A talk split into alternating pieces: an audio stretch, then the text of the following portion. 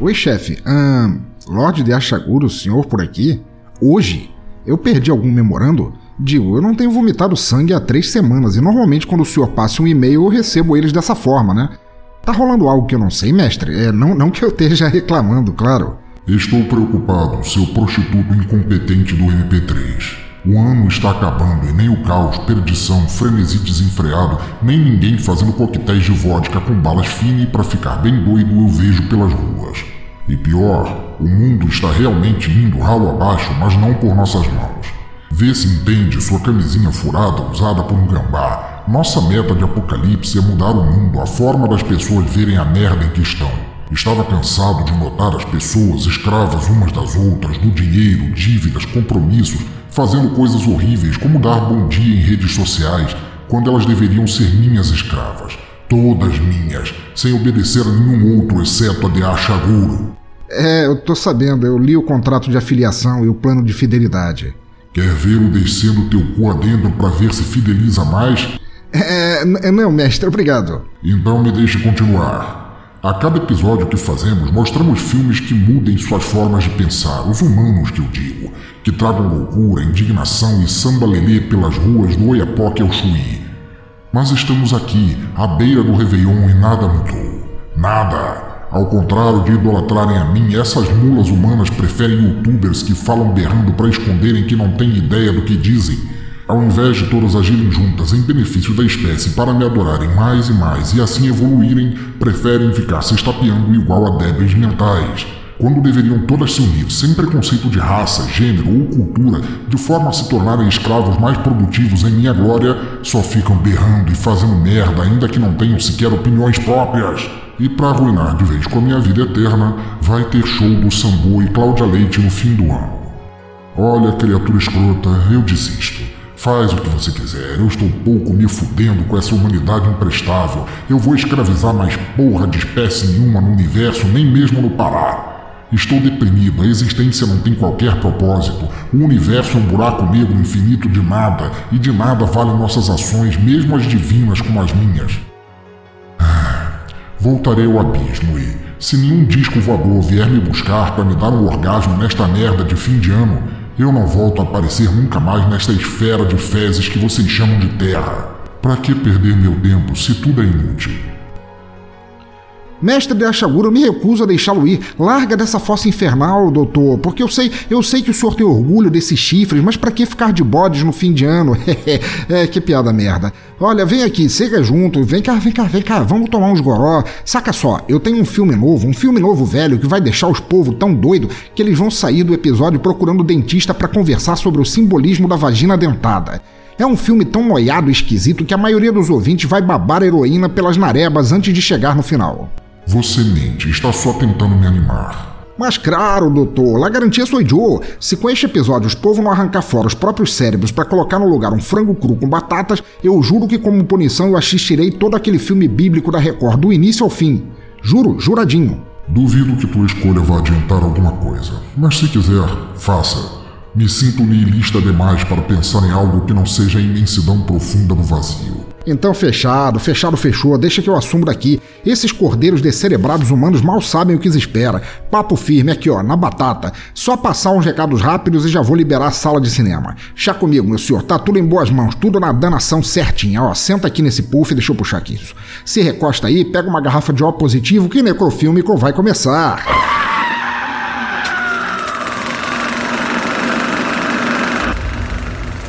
You wanted to know who and what I am? I'm a killer. I kill with my gun.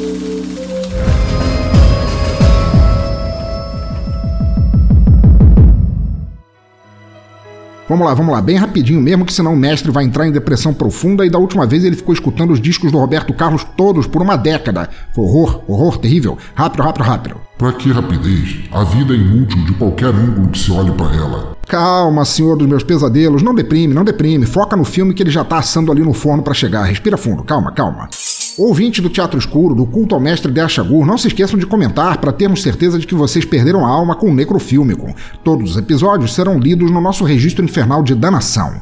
É arroba Pensador Louco no Twitter, Teatro Escuro do Pensador Louco no Facebook, Sinal de Mais Pensador Louco no Google Plus e o e-mail é pensadorlouco.gmail.com. Assine nosso feed em feeds.feedburner.com ou achem o link ali no post que tá até em QR Code. E mesmo que o mundo seja uma merda e 2017 tenha sido a fase da diarreia fedida dessa merda, poderia ser pior, bem pior. Olha só, vocês podiam estar tá morrendo de sede e não terem nem como beber tóxico.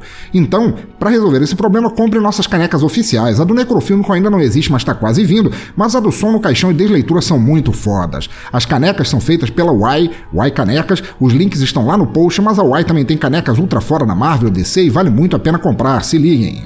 Ajudem o nosso teatro escuro a se manter nas trevas, me ajudem a tirar de Achagur da fossa total, fazendo doações mensais ou únicas pelo padrinho ou pelo PagSeguro, que isso é imprescindível para os podcasts continuarem rolando sem precisar de antidepressivos ou drogas pesadas. Façam como os maravilhosos padrinhos Rogério Bittencourt de Miranda, William Vulto, do Observador Quântico, Thiago do Trabuco, do NP Cash, William Floyd, do Ultra Combo Podcast, Renato Petilli, de Florianópolis, Diego Fávero, José Exor Neto, Julian Catino, Anderson Teu Passado Negro Te Condena Lima, do Chorume, Diogo Bob, do Galera do Hall, Jorge Augusto do Animesphere, Matheus Mantuan, do Curva de Rio, Garcia Renato e, finalmente, Yuri Brawley, do Mongecast. Todos eles ajudam meu trampo aqui a continuar, fazendo destes podcasts uma festa eletrônica de neon, new wave das trevas e visual andrógeno pós-punk. Façam doações de um real, repito, um real para cima e vocês ajudam muito. Dependendo da doação, quantidade ou valor, vocês ainda ganham brindes como adesivos, canecas, participações, ouvir os episódios antes do público civil e muito mais. Participem e ajudem. Um real para cima pode não pesar nada no orçamento de vocês, mas vai me ajudar a fazer meu Lorde Senhor parar de chorar, porque ele chora ácido clorídrico e vai furar o meu sinteco todo, que nojo. E claro, já que eu tô aqui zanzando entre boates e nightclubs chiquérrimos da decadência urbana cheios de glitter e maquiagens ultravioletas, vamos falar da Infinity Tour, uma nova forma de se ver, praticar e celebrar turismo. Sabem o que é? É turismo do jeito bom, viajando como Dave Bowie para ver um mundo estilo Spaceman, olhando de cima, voando por eventos turísticos e culturais como se carregado por anjos lisérgicos. E vocês podem ser os novos camaleões turísticos para 2018, caindo dentro junto da Infinity Tour. Se você é um pensador louco, um espírito livre, um ser indomável, então você precisa conhecer a Infinity. Turismo para quem é moderno bastante para sair por aí e ver um mundo que vale a pena conhecer.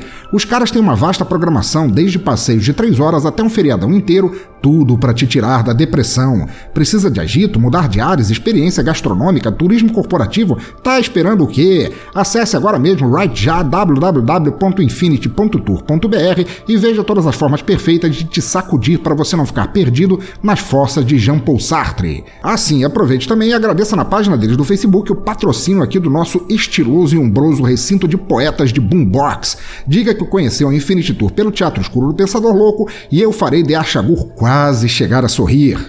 Pronto, chefia trevosa, viu como foi rápido? Rápido. Demorou uma eternidade e me senti como devorando giletes enferrujadas com que suco de uva. Minha vida é um ralo sujo no vestiário masculino do estádio do Ibis. Que é isso, ó supremo flagelo dos universos. Cresça e apareça que o filme de hoje é um apocalipse contigo em si mesmo. Vai te deixar assim o mais próximo de feliz a que se pode chegar. Duvido que você ou qualquer outro humano simplório ou ordinário consiga trazer um filme que me faça reganhar a vontade de matar a bancada evangélica afogada numa banheira de água benzida pelo Henri Cristo.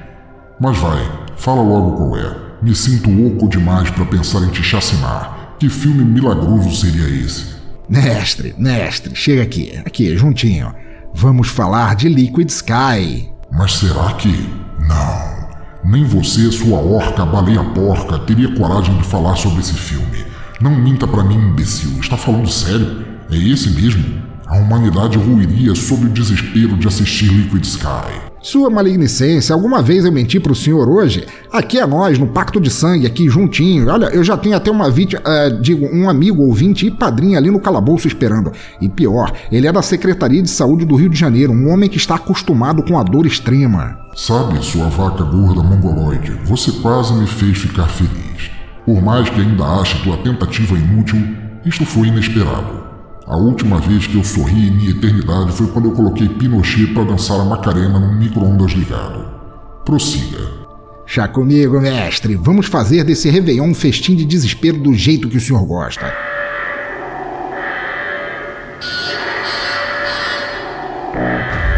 Atenção, atenção. O cinema do teatro escuro já vai começar. My prince would come.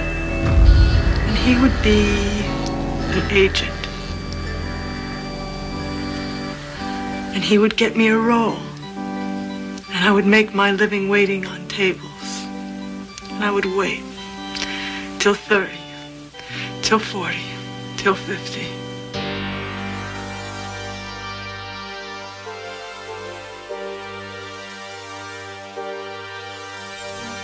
Opa, tudo bom, Roger? Como é que você tá? Te deixei esperando muito tempo aí? Opa, tranquilo? Nada. Não. Coisa rápida. O tempo de beber uma água. Opa, maravilha, cara. Que bom que você conseguiu fazer isso, apesar das algemas e tudo mais, esses ganchos cheios de carne putrefata pendurados no teto e tal, mas, pô, que bom que isso não, aba- não abalou a tua, teu otimismo.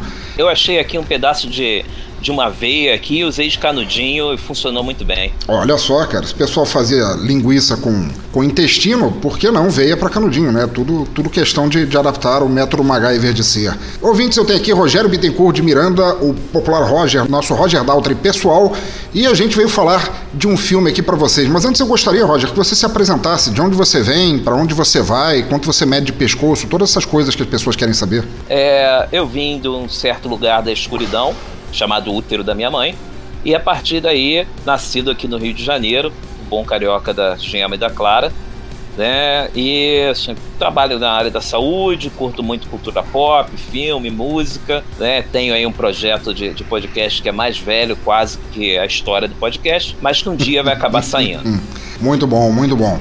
E tendo em vista que a gente vai falar de Liquid Sky, filme clássico cult de 1982, eu gostaria de pedir a você, Roger, se você pudesse, vamos supor que você entrou naquela locadora, o último lugar assim do Rio de Janeiro onde ainda tem é, fitas de VHS para alugar e você se deparou com aquele filme, cara, aquele filme, aquela capa esquisita com um subproduto do David Bowie na capa, assim. Se você fosse é, ler a sinopse, como você apresentaria para os ouvintes a sinopse desse filme? Vamos lá, peguei lá na, na estante aquele VHS empoeirado, virei e a parte de trás estava escrito, estaria escrito mais ou menos assim: A década, início de 1980, um visual completamente a la Andy Warhol, cidade de Nova York, muito punk, new wave, moda, androgenia, drogas e aliens. Um filme que liga todos esses elementos e nos traz momentos de diversão garantidos. Olha Aí só. você desce, aí você desceria um pouquinho mais, né? Com, teria umas fotozinhas lá na, contra, na contracapa, e aí viria o elenco. Opa, e qual seria o elenco? elenco, Claro, por favor.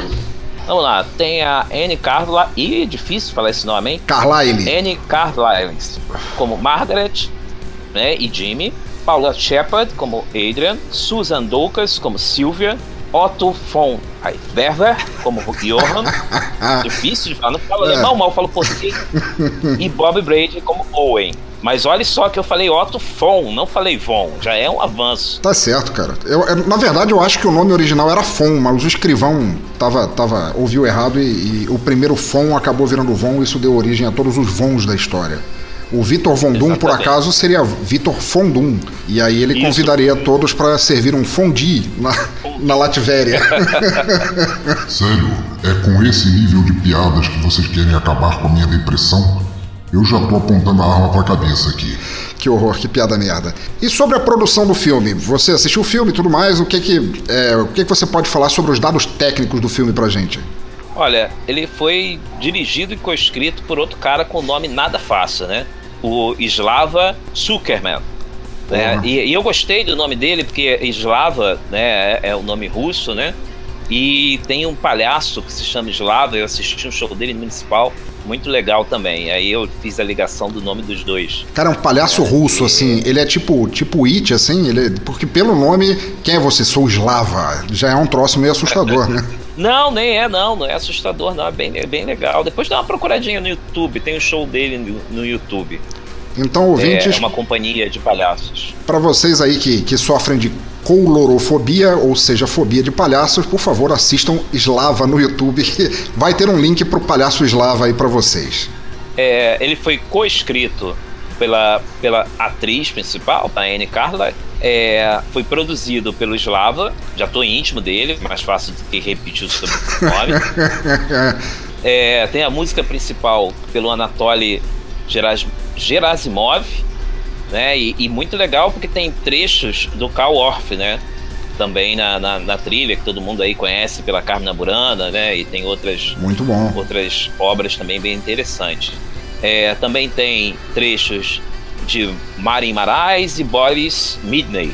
É, esses dois últimos. Então, tem mais esses dois últimos, eles eram nomes é, muito proeminentes no, no, início dos anos 80 da música eletrônica, ou que supostamente era a música eletrônica daquela época, que não tem absolutamente nada a ver com o que a gente considera música eletrônica hoje em dia. Era, a música era um, um misto de pós-punk com cyber music, sabe aquela cultura cyberpunk do início dos anos 80 muita coisa produzida a partir do teclado, né? E aí usava os efeitos de teclado, era bem, bem interessante.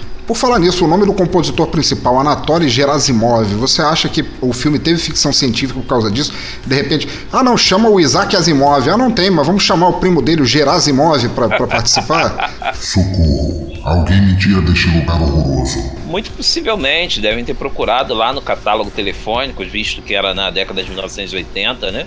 Uhum. E aí procuraram lá, ou senão ele devia ser fichado na KGB, Claro, todo mundo e era. E aí procuraram diminuir a pena dele e fizeram ele fazer a música. Tá certo, KGB era o Facebook da Rússia naquela época, né? Convenhamos. Mais alguma coisa sobre o filme? Tem um formato é, no aspecto 1 por 85, foi gravado em 35mm, né? Com aquele aspecto meio quadradão na tela. Isso, era quando, quando as telas de cinema não, não. Claro, tinha filme em Panavision já, a tela mais, mais abertona e tal, mas o, os filmes quadrados do, desse aspecto 1.85 eram aqueles que no final, supondo que o filme fosse um sucesso e depois passado para VHS, como foi o caso desse, por exemplo, ele cabia certinho nas televisões porque não havia widescreen ainda na época. Exatamente. É, mas é como o, o filme é de 1982, 1982 eu tinha 9 anos, eu só vi os Trapalhões no máximo, né? Talvez Bambi e alguma coisa assim. Então não tem muitas outras lembranças de filmes dessa época. E o orçamento do filme, você pode passar para os ouvintes aí qual foi? Foi a bagatela, né? De 500 mil dólares. Ah, meio milhão, cara. É, meio milhão. Era menos do que o homem de um milhão de dólares, né? Era um. Ia dar até o tronco dele. não sei se pegaram a referência. De repente, não, não sei se a parte de cima ou a de baixo, qual seria mais aproveitada, mas eles fizeram. Seria o homem de meio milhão de dólares. O pessoal mais novo não vai pegar a referência, mas procurar, acha, e era, um, era uma série que eu gostava muito. Com certeza. Mas apesar desse valor, faturou bem, hein? Foi, foi. O filme foi. O filme, não só quando foi lançado, talvez pela estranheza, pelo, pelas ideias passadas, mas também pelo status de cult que ele pegou logo de início, porque é, isso é uma coisa que a gente vai ver ao longo. Ele pode ser um filme muito estranho para assistir agora, mas ele era um estatuto de arte naquela época. Ele era um filme extremamente moderno para época. E de, de meio milhão, né? Ele chegou a 27 milhões aí no até 1983.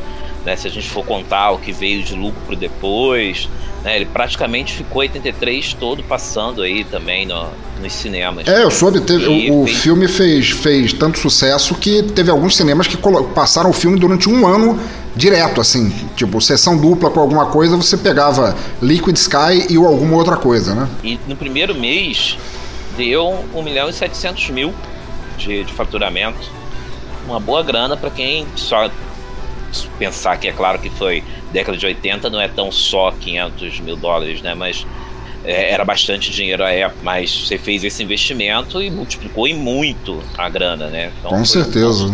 Pô, se você imaginar que no, no, primeiro mês do filme, os primeiros 30 dias, o filme mais que triplicou o orçamento, já é considerado um sucesso, né?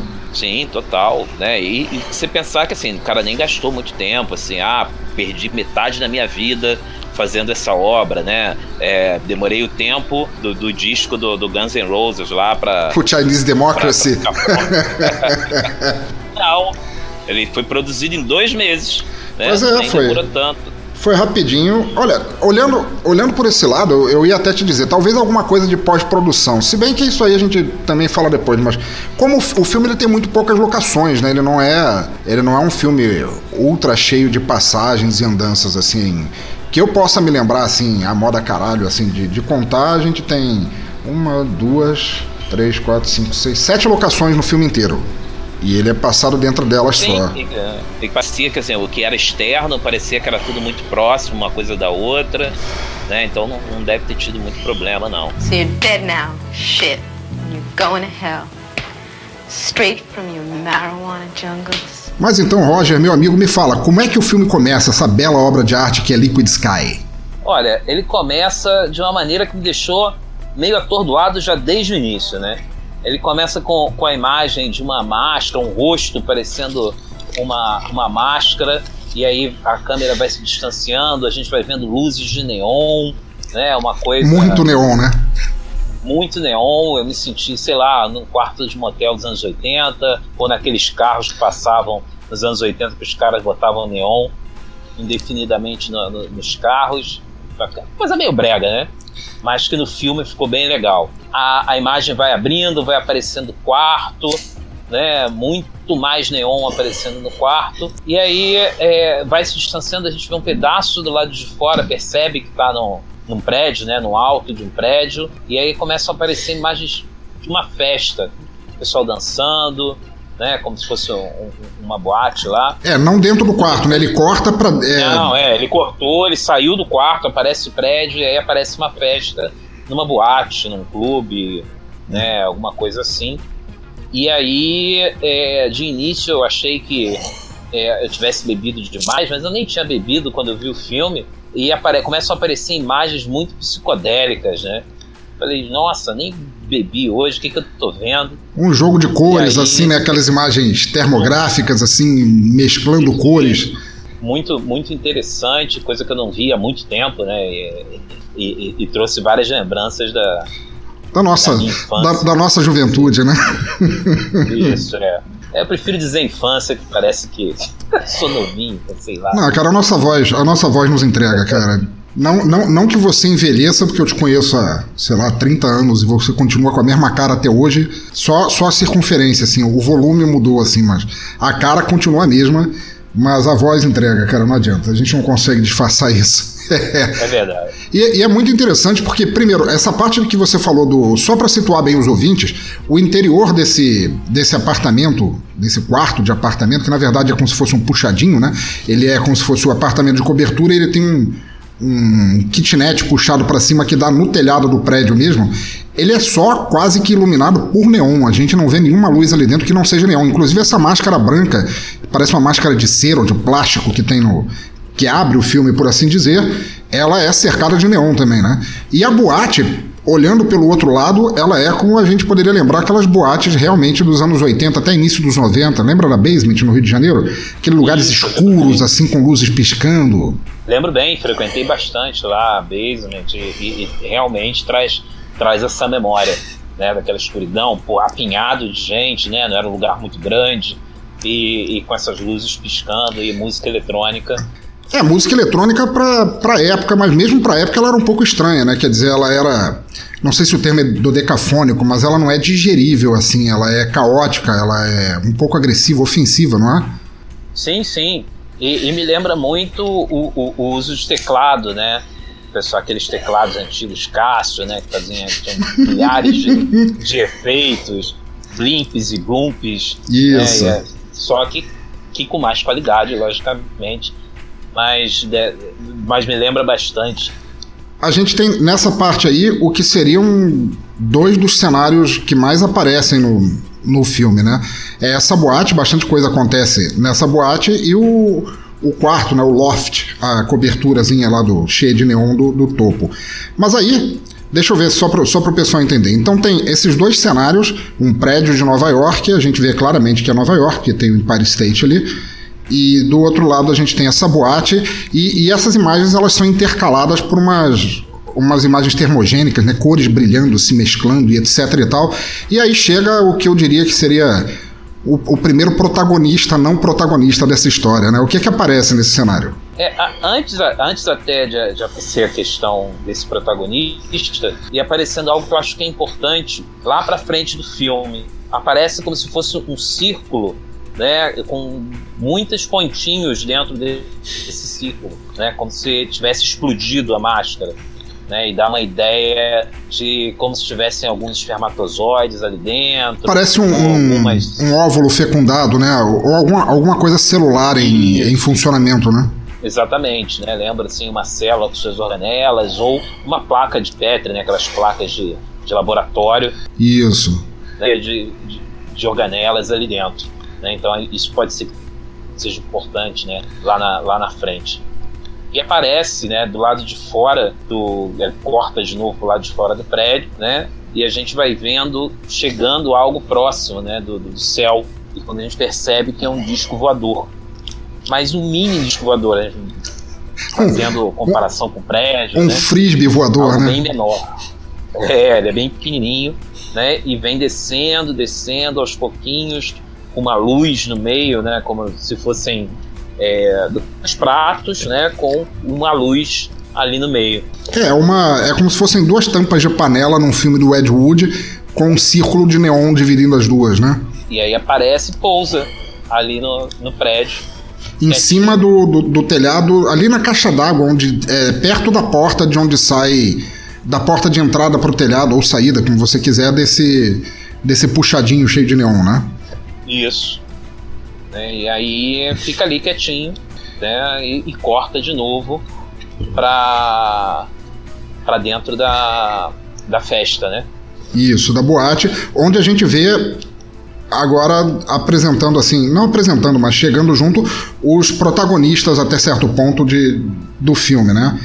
Isso, aparecem numa conversa, tem três pessoas conversando, e aí chega junto o primeiro, primeiro protagonista, de terno, né? Bem colorido, né? Bem bem anos 80 mesmo, bem pós-punk. É, esse seria o Jimmy, é, com aquele terno com ombreiras, diga-se de passagem, aquele terno coloridão, cabelo branco, louro assim, quase branco, puxado para trás num tupete. Isso, é o Jimmy que chega pedindo droga, é. né, perguntando sobre drogas, né, pra... Margaret. Não, é antes, ainda não é pra Margaret. Ah, não, é não. É, ele, vai, ele vai pedir drogas ah. pra Adrian, que é como Adrian, se. Isso. A Adrian é como se fosse a, a poetisa barra traficante da boate, né? A Adrian, ela faz um, uma espécie de poesia, ela se, se ata, ela se amarra numa, num mini system pela cintura e ela fica durante a, ela bota uma fita cassete, olha só a idade do filme, ela bota uma fita cassete para tocar e o Jimmy chega para ela e, e quer, quer quer comprar a heroína dela, mas ela diz na cara dura que ele não tem dinheiro e como tal ele não vai levar. E aí, como todo mundo que tá na fissura querendo alguma coisa na vida, não conseguiu com um, vai tentar com outro, né?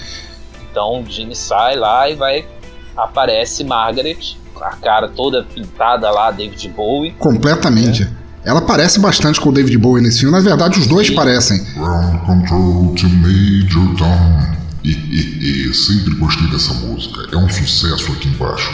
E isso que, e isso que ouvintes é, é a mesma atriz, a Anne Carlyle, fazendo o papel tanto da Margaret quanto do Jimmy durante o filme. Sim, e que tem diferenças no figurino, né? Do jeito, mas você percebe por ser a mesma pessoa, né? Que, que tem uma aparência muito próxima ao David Bowie. Lembrando que David Bowie era um camaleão, né? Então a gente está falando do David Bowie. Naquela época, época, isso. Final dos anos 70, início dos anos 80. Ali quando ele estava então, tretando com tretando com o Mick Jagger e tudo mais, que eles gravavam e tal junto, até faziam outras coisas juntos. exatamente, exatamente. É o que dizem falar. É o que dizem, não, falar. não existem provas, até onde sabemos.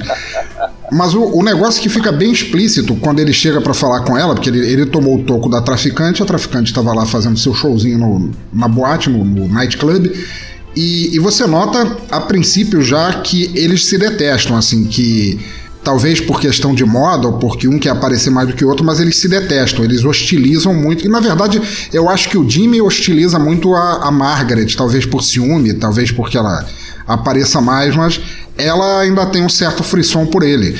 Porque ele pergunta para ela sobre a, sobre a droga e ela fala que é com a Adrian. Ele fala: Não, deixa eu ir contigo até o, o teu apartamento, vai que eu acho lá. Exatamente. Aí eles vão pro apartamento, eles começam a conversar, né? E, e, tem uma, uma cena muito engraçada, é bem no iníciozinho, que ela começa a dançar, né? Ele uma tá dança né? esquisitíssima né? dança. Esquisitíssima, assim, parece a dança do acasalamento do Texugo Manco. né? Engraçado você dizer. Tenho vários texugos mancos aqui e nunca ouvi dançar desse jeito. Quem sabe se eu adestrar? E aí, é, enquanto ela dança, ele tá procurando né, o que ele quer, a droga dentro do quarto, né, começa a revirar tudo, né, eles vão, vão conversando, ele fala que até a questão de, de, fazer sexo mesmo, a questão entre eles, que eles poderiam transar ou não, fala que prefere, que prefere mulher, aí a, a outra diz que, né, fala que não tem problemas com, com pessoas que transam com mulheres, mas não acontece nada.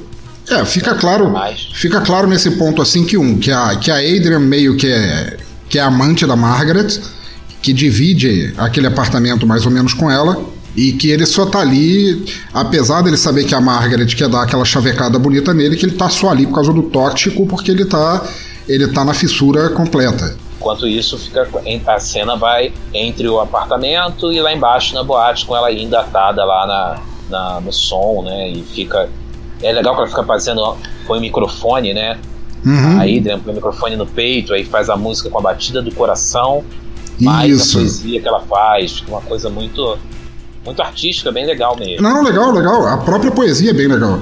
Mas, basicamente, enquanto isso está acontecendo, a Margaret percebe que não vai rolar nada ali. Ela dá um esporro nele porque ele está revirando realmente, começando a quebrar coisas no apartamento e expulsa ela, expulsa o Jimmy de lá.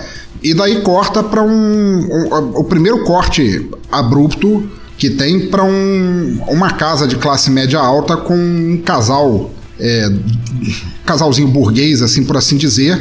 Não, nunca diz direito no filme, mas se o cara é um artista, o que, é que o cara é, mas ele tá discutindo com a esposa basicamente porque ele também é viciado em heroína, ele precisa usar, e a esposa dizendo que não, que ele tinha prometido parar, que eles tinham uma, uma festa planejada e etc e tal. E eles acabam brigando, né? Sim. E, e, e eles estão brigando, enquanto eles estão discutindo, ele tá preparando lá a droga, né? Ele tá com é, ele... a mulher. Isso mesmo. E aí é, eles vão discutindo enquanto ele prepara a droga e ele tenta, ele vai se injetar, pede ajuda para ela, ela diz que não quer aquilo para ele, né? E ele pede para segurar até o cinto lá para fazer como garrote. Isso. Ela segura quando ele vai se drogar, ela dá um tapa na mão dele, joga a seringa fora, né? E ele fica mais agressivo ainda com ela na discussão. Beleza. E nesse momento aparece pela, o, o, um símbolo que vai aparecer muito no filme, o alien, se, o alienígena dentro do, do disco voador se revela como um for... Quer dizer, a princípio a gente não sabe direito o que é aquilo. A gente sabe que desceu uma porra de um mini é, disco voador em cima daquele telhadinho, em cima daquela caixa d'água de prédio em Nova York, mas a gente não sabe qual é o formato do alienígena. Mas o que a gente vê é que é um, uma imagem termográfica de um, de um olho, né? Como se fosse um olho, um olho humano com aqueles efeitos de luz em volta, né? É, e ele aparece novamente. E aí tem uma cena que eles estão no banheiro, né? Tanto o Jimmy como a Adrian e aparece e, e aparece um outro cara. E aí ele pede cocaína. Aquele é o burguês, é o burguesinho do casal. É, isso. Porque cocaína era a droga da, mais fácil, né? De, era mais de pop. usar na época, mais pop. E aí, pelo que eu lembro da história, né? E como coloca-se é, mais ou menos na mesma época o filme, a heroína estava entrando com tudo para meio que tentar substituir a cocaína, né? Então as pessoas estavam procurando bastante a heroína. É, eu não sei se, se, se a heroína estava exatamente entrando naquele momento, né? Porque teve anos 60 e tal, mas eu acho que tinha, tinha dado uma brecada, a cocaína tinha se tornado a droga pop dos anos 70 e 80 por causa do kick que dava, né? Era um, era um estimulante, enquanto a, a heroína é um, é um calmante, quer dizer, julgo eu, não sei. Dizem por aí. Dizem por aí. e, mas realmente, a, a heroína era sempre foi uma droga muito mais cara e a cocaína ela você achava em qualquer lugar, né? Era como a maconha, você acha em qualquer lugar. Seria como uma pedra hoje em dia, todo mundo usava. Sim, e, e, e esse filme é, é recheado da questão de droga, sexo, né? E aí tem, tem a cena que é, a Margaret vai pro quarto e, e, o cara tá com pílulas para ela tomar, né? Ela ah, não, não, peraí, peraí, peraí. Antes disso, peraí. Deu, deu uma atropeladinha. Então tem essa cena, eles estão no banheiro, o burguês do casal lá che chega e pede, pede heroína pra Margaret, ele, ela manda ele falar com a Adrian e ele quer fazer é, quer fazer sexo, mas ela diz que não. Isso. E aí, e aí tem e aí nessa continuação o burguês sai de cena, a Margaret e o Jimmy querem cocaína e a Adrian, que tá sem cocaína no momento, dá a dica de que tem um cara lá na, na boate que tem. Que tem a possibilidade de, de ter isso, ela. Exatamente. E aí ela vai ela vai, a Margaret, no caso, vai falar com o cara, dá aquela, dá aquela piscada para ele vai com ele no, no apartamento. E o cara faz um, um discurso bem abusivo a princípio. No início ele começa a falar, não, que meu, meu pai é da, da MGM, pode te arranjar. Ele sabe, até aí ele deixa claro que a Margaret é uma modelo fotográfica, aparentemente ela, ela é uma modelo, a gente vai ver isso mais a fundo depois, mas ele, ela é uma modelo. E ele fala da MGM porque ele quer arrangar a Margaret e a Margaret só tá querendo a cocaína, não é? Sim. Não quer nada mais do que isso e, e ele continua forçando de forma abusiva a, a relação, né? Isso. E aí ele, ele, eu lembro que ele oferece emprego para ela, né, de atriz. Isso, na MGM, porque a família dele era, era do é ramo. poderoso lá dentro da MGM, né, um dos diretores. E aí vai tentando o, o, o teste de sofá antes do sofá. o teste do apartamento de neon. Mas ela, ela não cede de qualquer maneira, eles começam a brigar fisicamente e ela. Isso. Ela tenta fugir, mas ele encurrala ela na escada do prédio e ele estupra ela na escada, né? Exatamente. Uma cena bem, bem pesada até, né? Não, é, muito pesada. Pra época, inclusive, né? Lembra do filme de 82. É, suponho que ela seja pesada até hoje, pela, pela forma que a cena é construída, mas é, ela não é explícita, ela de maneira nenhuma é explícita, mas você vê claramente como é o abuso de alguém e ela acaba se deixando, se deixando vencer, se deixando estuprar desse jeito e porque foi dominada, assim, mas não é algo que ela, que ela faria que, que ela faria de, de bom grado. Enquanto depois dessa cena corta, aparece um avião chegando, né? Um avião chegando, descendo na cidade, né? E aí vem um, uma pessoa que ainda não, não, não é apresentada, a gente não sabe quem é. É um cara alto, né? com um mullet horroroso. e aí ele pega o táxi e vai rodando pela cidade, né? Tem uma noção de quem é. lá no, no Empire State, né? Isso. O pessoal, na época, ainda era o, o, prédio mais alto, né? Lá de Nova York. Então todo mundo subia para ver a vista, né? Com não era binóculos, é como se fossem os telescópios. Os telescópios né? lá de cima, né? A vista panorâmica do Empire State. Isso. E aí aparece ele lá em cima, olhando no telescópio, só que um telescópio meio que modificado, né? É, o telescópio tá dele. Ele com... tinha levado na, é, na bagagem, isso. Isso, aí tá ligado a uns fios, aí ele consegue ver uma distância maior, aparece ele procurando, rastreando a cidade, mas ainda não sabemos quem é. Ou o que, é que ele faz ali. E aí corta para uma cena voltando na, na boate, a Margaret já tá aparentemente refeita com a Margaret e o Jimmy na boate e um fotógrafo que é uma sessão de fotos com eles, né, pro dia seguinte, né? E o apesar da no camarim, eles estão no camarim, usando maquiagem, né, se arrumando toda pra sessão de foto lá, ou, ou na verdade eu não sei se ela tá passando maquiagem ou tirando a maquiagem, não dá pra saber. Eu acho que ela tava tirando porque depois de tudo que aconteceu, ela só queria mesmo era desabar na cama e esquecer daquela noite, mas de qualquer maneira, como é a profissão dela, dá a entender que ela aceita de primeira e o, o Jimmy só aceita porque o fotógrafo promete que vai ter muita cocaína disponível se eles participarem da, da sessão de fotos, né? Isso. E aí aparece também a, a Adrian lá mexendo na máscara, né, olhando para a máscara que está na parede, aí mexe na máscara, coloca ela de novo no lugar. É, depois a gente vai ver o porquê que ela faz isso, também tem, tem relevância a máscara pro filme. Sim. E, e aparece a, a Adrian pegando um saquinho de, de droga, né? Pega um saquinho de droga e dá pro, pro rapaz que tá lá com elas que é o é o marido daquele casal. Isso, o, o burguês do casal lá, isso. Burguês, isso. Aí entrega para ela o saquinho de drogas, né, e corta de novo a cena pro cientista outra vez. É, novamente, pro, a gente sabe que o cara é cientista. É, eu tô chamando de cientista. O cara do mullet. é. E o... Ele continua olhando a cidade lá de cima. E, e, e, o telescópio tem como se fosse uma mira, né? Aquelas coisas de mira de que fica marcadinho é, em setores. Né? Convenhamos, aquilo ali era é, pseudo desculpa científica merda de filme, né? Não tinha, não tem qualquer uso prático na vida real aquilo, mas o cara chegou com alguma coisa que podia rastrear as emissões, quaisquer que fossem, do disco voador, ele acaba encontrando. Sim. Ele acha o, o, o frisbee voador parado no mesmo lugar onde chegou, que não houve movimentação nenhuma, parado em cima do prédio né, ele já começa a ficar já ligado, vê a questão do prédio, aonde é o prédio, né? Já dá uma, uma ideia que ele tem uma intenção de procurar né, mais a fundo a história daquele disco voador. Apesar de nada ser dito, né? É, não tem explicação nenhuma.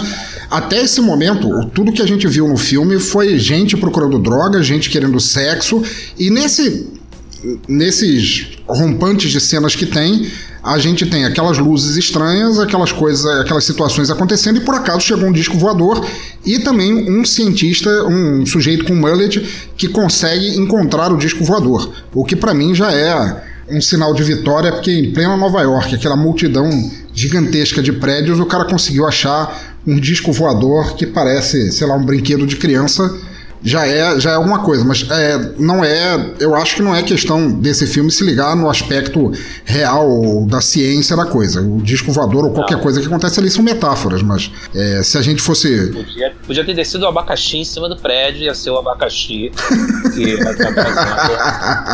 Genial. né? Não é porque realmente era uma coisa de outro planeta. Isso. Aí tem um novo corte e aparece o Jimmy almoçando ou tomando café da manhã com a mãe dele.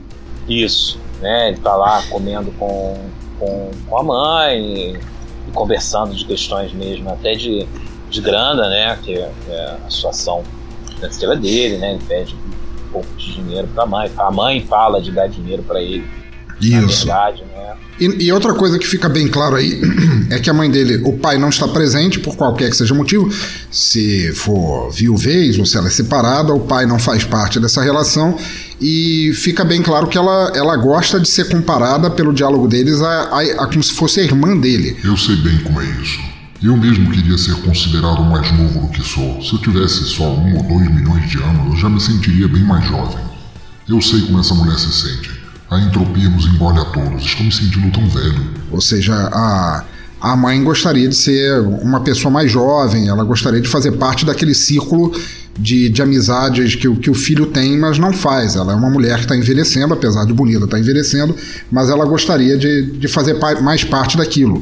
Porque o Jimmy, ele é um, um misantropo total, ele só quer droga. Você olha para a cara dele, ele tem aquela cara estática, parada, não é? Que Sim. fica só olhando para as coisas com, com aquele jeito de nojinho para tudo e ele só pensa na droga. Exatamente. E, e, e, ela, ela realmente é uma mulher bonita, né? E, teria, assim, é, é, possibilidades muitas na vida, né? Parece que é, uma, que é uma família que tem dinheiro. Ela é produtora ou, ou, alguma coisa, ela é produtora de alguma coisa. Não, não, Sim, não é, fica é, estipulado o que, que é não é uma pessoa sem posses, né? Então eles conseguem viver muito bem, aonde eles estão comendo, né? O lugar. É, um restaurante chique.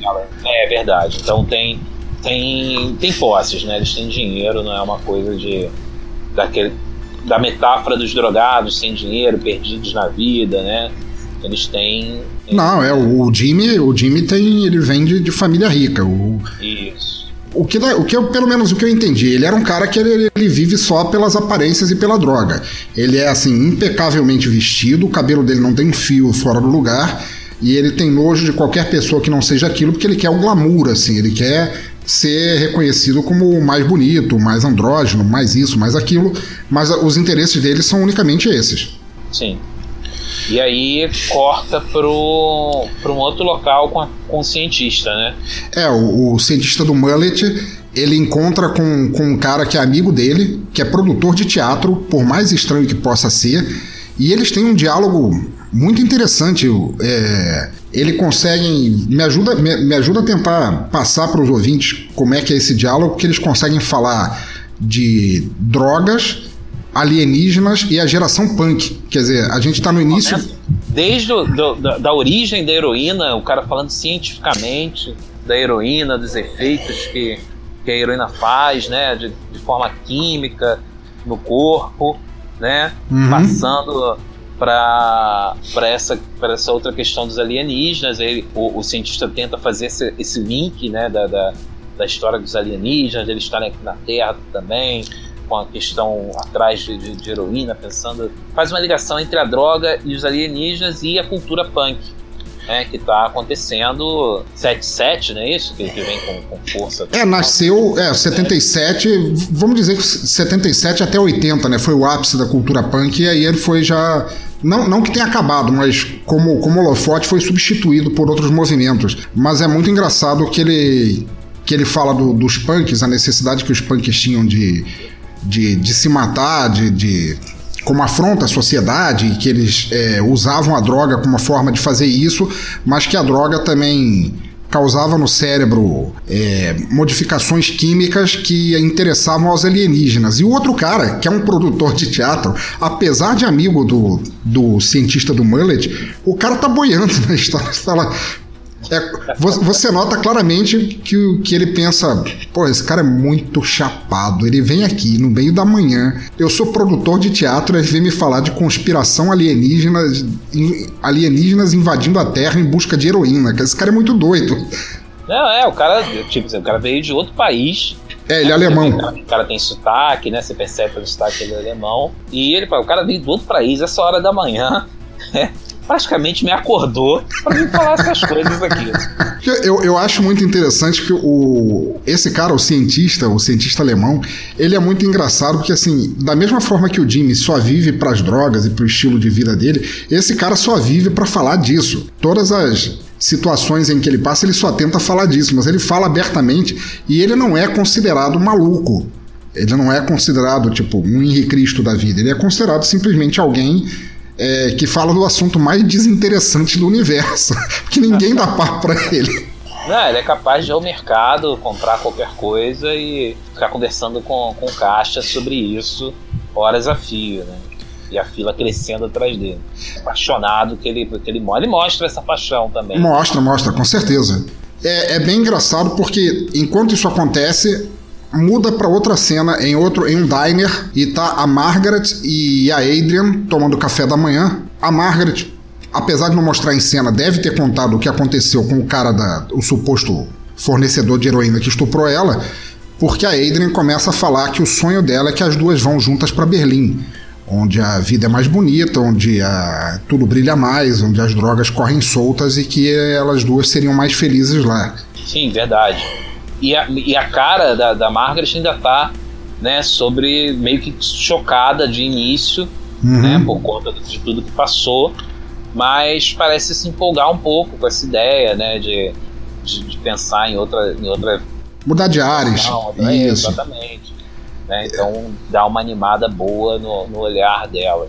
E, e, enquanto isso, lá com o produtor de. o cara do teatro, o, o cientista ele faz um, um, discurso muito interessante, né? Ele fala, ele passa por três gerações de, de jovens, por assim dizer, que ele fala dos mods e dos rockers. Lembra quando ele fala disso? Que, que foi um período pré-punk que teve, que aliás é retratado naquele filme do The Who, Quadrofenia, a, a, briga que eles tinham, é, os, os, modernos contra os rockers. E como eles gostavam, o kick que eles tinham, assim, o tesão que eles tinham era simplesmente de espancar uns aos outros, até os punks chegarem com toda aquela rebeldia, toda aquela irascibilidade, se apoiando nas drogas para fazer as mudanças que. para chocar a sociedade do jeito que eles queriam. E aí ele mostra pro, pro cara do teatro lá, pro coroa do teatro, ele mostra uma foto do olho do, do alienígena. Ele mostra, ó, se os alienígenas vierem, que eles já estão na Terra, eu acredito, eles se parecem com isso, e ele mostra uma, uma imagem impressa de um daquele olho que a gente viu lá atrás. Se essa conversa de mostrar o olho pro produtor de teatro tivesse ido pro outro lado, eu me suicidava aqui mesmo. Tem um corte depois, depois disso por um telhado, né? Onde, onde tá a Margaret já montada, né? Toda vestida com. É o telhado dela, né? Do prédio, pelo que eu entendi. Sim, sim. Só que a parte de fora, né? É a parte de fora. É, tá conversando com o que ela chama de professor. Que é o cara com quem o, é o, o cientista estava falando. Estava conversando. Isso. E ele tá lá enrolando baseado, ela conversando, né, com ele. Ele, ele aparentemente foi o professor de teatro dela, ele fica xingando ela, olha só para você o que você fez com a tua vida. Você tá só nesse, nesse loop de sexo com mulheres, boates e drogas. Você tá parecendo uma puta. Sim, fala muito da roupa dela, né? Isso. Lama da roupa, né? Até fala que, que ela podia usar uma calça, usar um jeans, usar um outro tipo de roupa e não aquelas roupas extravagantes. Uma coisa mais feminina, né? Menos andrógena. É, isso. Bom, mas de qualquer maneira, isso fica bem claro no diálogo. O que acontece é que eles tiveram, provavelmente quando eram professor e aluno, eles tiveram um caso naquela época e ele está querendo reavivar isso, né? Pelo menos dar uma, uma relembrada. Isso, exatamente. E, e enquanto isso, o cientista ele vai no prédio da mãe do Jimmy porque ele acha eles que. Se encontram, né? É, eles se encontram ali no lobby, porque ele, ele fica olhando as caixas de correio para descobrir qual o melhor apartamento através do qual ele teria uma visão melhor do disco voador, que, que é, aparentemente é um prédio na frente do outro. O prédio onde a Margaret mora e onde, onde a mãe do Jimmy mora. E os dois se encontram ali no lobby. Aí ele se apresenta como alemão, né? Diz que veio de Berlim, né? Para ela, começa uma conversa. Ele diz que é cientista, né? É, e aí diz que está estudando é, várias coisas a partir das janelas, né? E aí ela e... fica interessada e resolve chamar ele para dentro. Isso, porque é super comum você encontrar alguém no lobby do seu prédio que diz que é cientista e você chamar pra entrar na sua casa. Acontece todo dia, né? Não, cara, pensa nisso, cara. ela, aquela é uma mulher à beira da meia-idade, nos anos 80, e, e, ela já tinha deixado claro no, no, no, café da manhã, almoço, o que quer que seja que ela teve com o filho, que ela gostaria de ser considerada alguém mais, mais nova, assim, mais descolada, mais na crista da onda. Então ela encontra um cara bem alto, que ele é bem alto, magro, e com aquele mullet que fala que é um cientista e fala de coisas que ela nunca ouviu falar, e ela simplesmente fala: olha, se meu filho não vai me, entregar, me integrar na turma dele, é aqui que eu vou fincar minha âncora. E chama ele pra. Chama ele pra, pra subir. Pra subir. Pra ir pro apartamento. Enquanto isso, o professor está cada vez mais chegando em cima da Margaret, né? Mais, mais próximo, querendo abraçar, tocando nela, né? Continua conversando, até que deita com ela, né? Lá em cima na. Que tem como se fosse um, um sofá, né? Mas aqueles mais aqueles antigos, né? Uhum. Bem, bem grandões. E aí eles entram pro, pro, pro apartamento e eles acabam fazendo sexo. Em cima, ouvintes notem, não é apenas. A Margaret é uma mulher, ela era uma mulher à frente de seu tempo. Então, antes disso, o que, é que ela faz? Ela estende o que parece ser um lençol de alumínio, de folha de alumínio, um lençol daquele. Sabe aquelas coisas que você coloca em cima do assado para ir pro forno? Ela estende um lençol e, e eles vão fazer sexo em cima do alumínio. Por quê? Não sei alguma questão sanitária que me fugiu a cabeça, mas. eu, eu achava, eu achei quando eu vi que, sei lá, que era para deixar a situação mais quente né? Porque a gente põe no. Ou mais refratária. A gente põe no forno, né? Para o calor ficar concentrado ali dentro. Você que é da Secretaria de Saúde me fala qual é o. qual é o frisson que dá a fazer sexo em cima de um lençol de folha de alumínio, mas deve ser muito gostoso. Procurarei, procurarei em um outro momento tentar essa experiência. É uma, é uma. Tá aí, resoluções para 2018. e aí, enquanto eles estão fazendo sexo, aparece de novo aquela imagem, né? Celular, da, né, da placa de Petri. E aí aparece essa imagem da, da, placa de Petri como se fosse uma explosão. E ela vai, é, explode e ela vai fechando, fechando, fechando até ficar um pontinho e coincide, coincide certinho com o momento em que o coroa, o professor de teatro, que achou que tinha se dado bem, estava tendo um orgasmo, né? Exatamente. Né? Por isso que eu falei lá atrás que ele ia, que ia voltar e que seria é, importante né, pro, pro filme. E aí, quando eles estão lá, acaba a relação, ele tá lá jogado em cima dela, né? Ela ainda. ele tá literalmente jogado em cima dela. Ele desabou no momento do orgasmo, sabe aquele. Ah, foi. Largou, sabe, o peso de um coroa bigodudo, careca de meia idade, é, em cima de uma mulher jovem, cara. Eu me senti fazendo sexo de repente, cara. Eu fiquei muito, eu fiquei muito incomodado com isso. Mas, Mas quando você quando você observa, né? Porque ela fica. Ela tá embaixo dele. E aí tem um negócio na cabeça dele, né? Enfiado atrás da cabeça dele. Enfiado atrás da cabeça dele. Né? Pensem, os ouvintes pensem no, como se fosse um unicórnio, né? Porque parece. Um unicórnio invertido, né? Em vez do chifre estar tá saindo pela testa, tá saindo pela nuca. Basicamente foi, no momento do orgasmo, no momento que ele.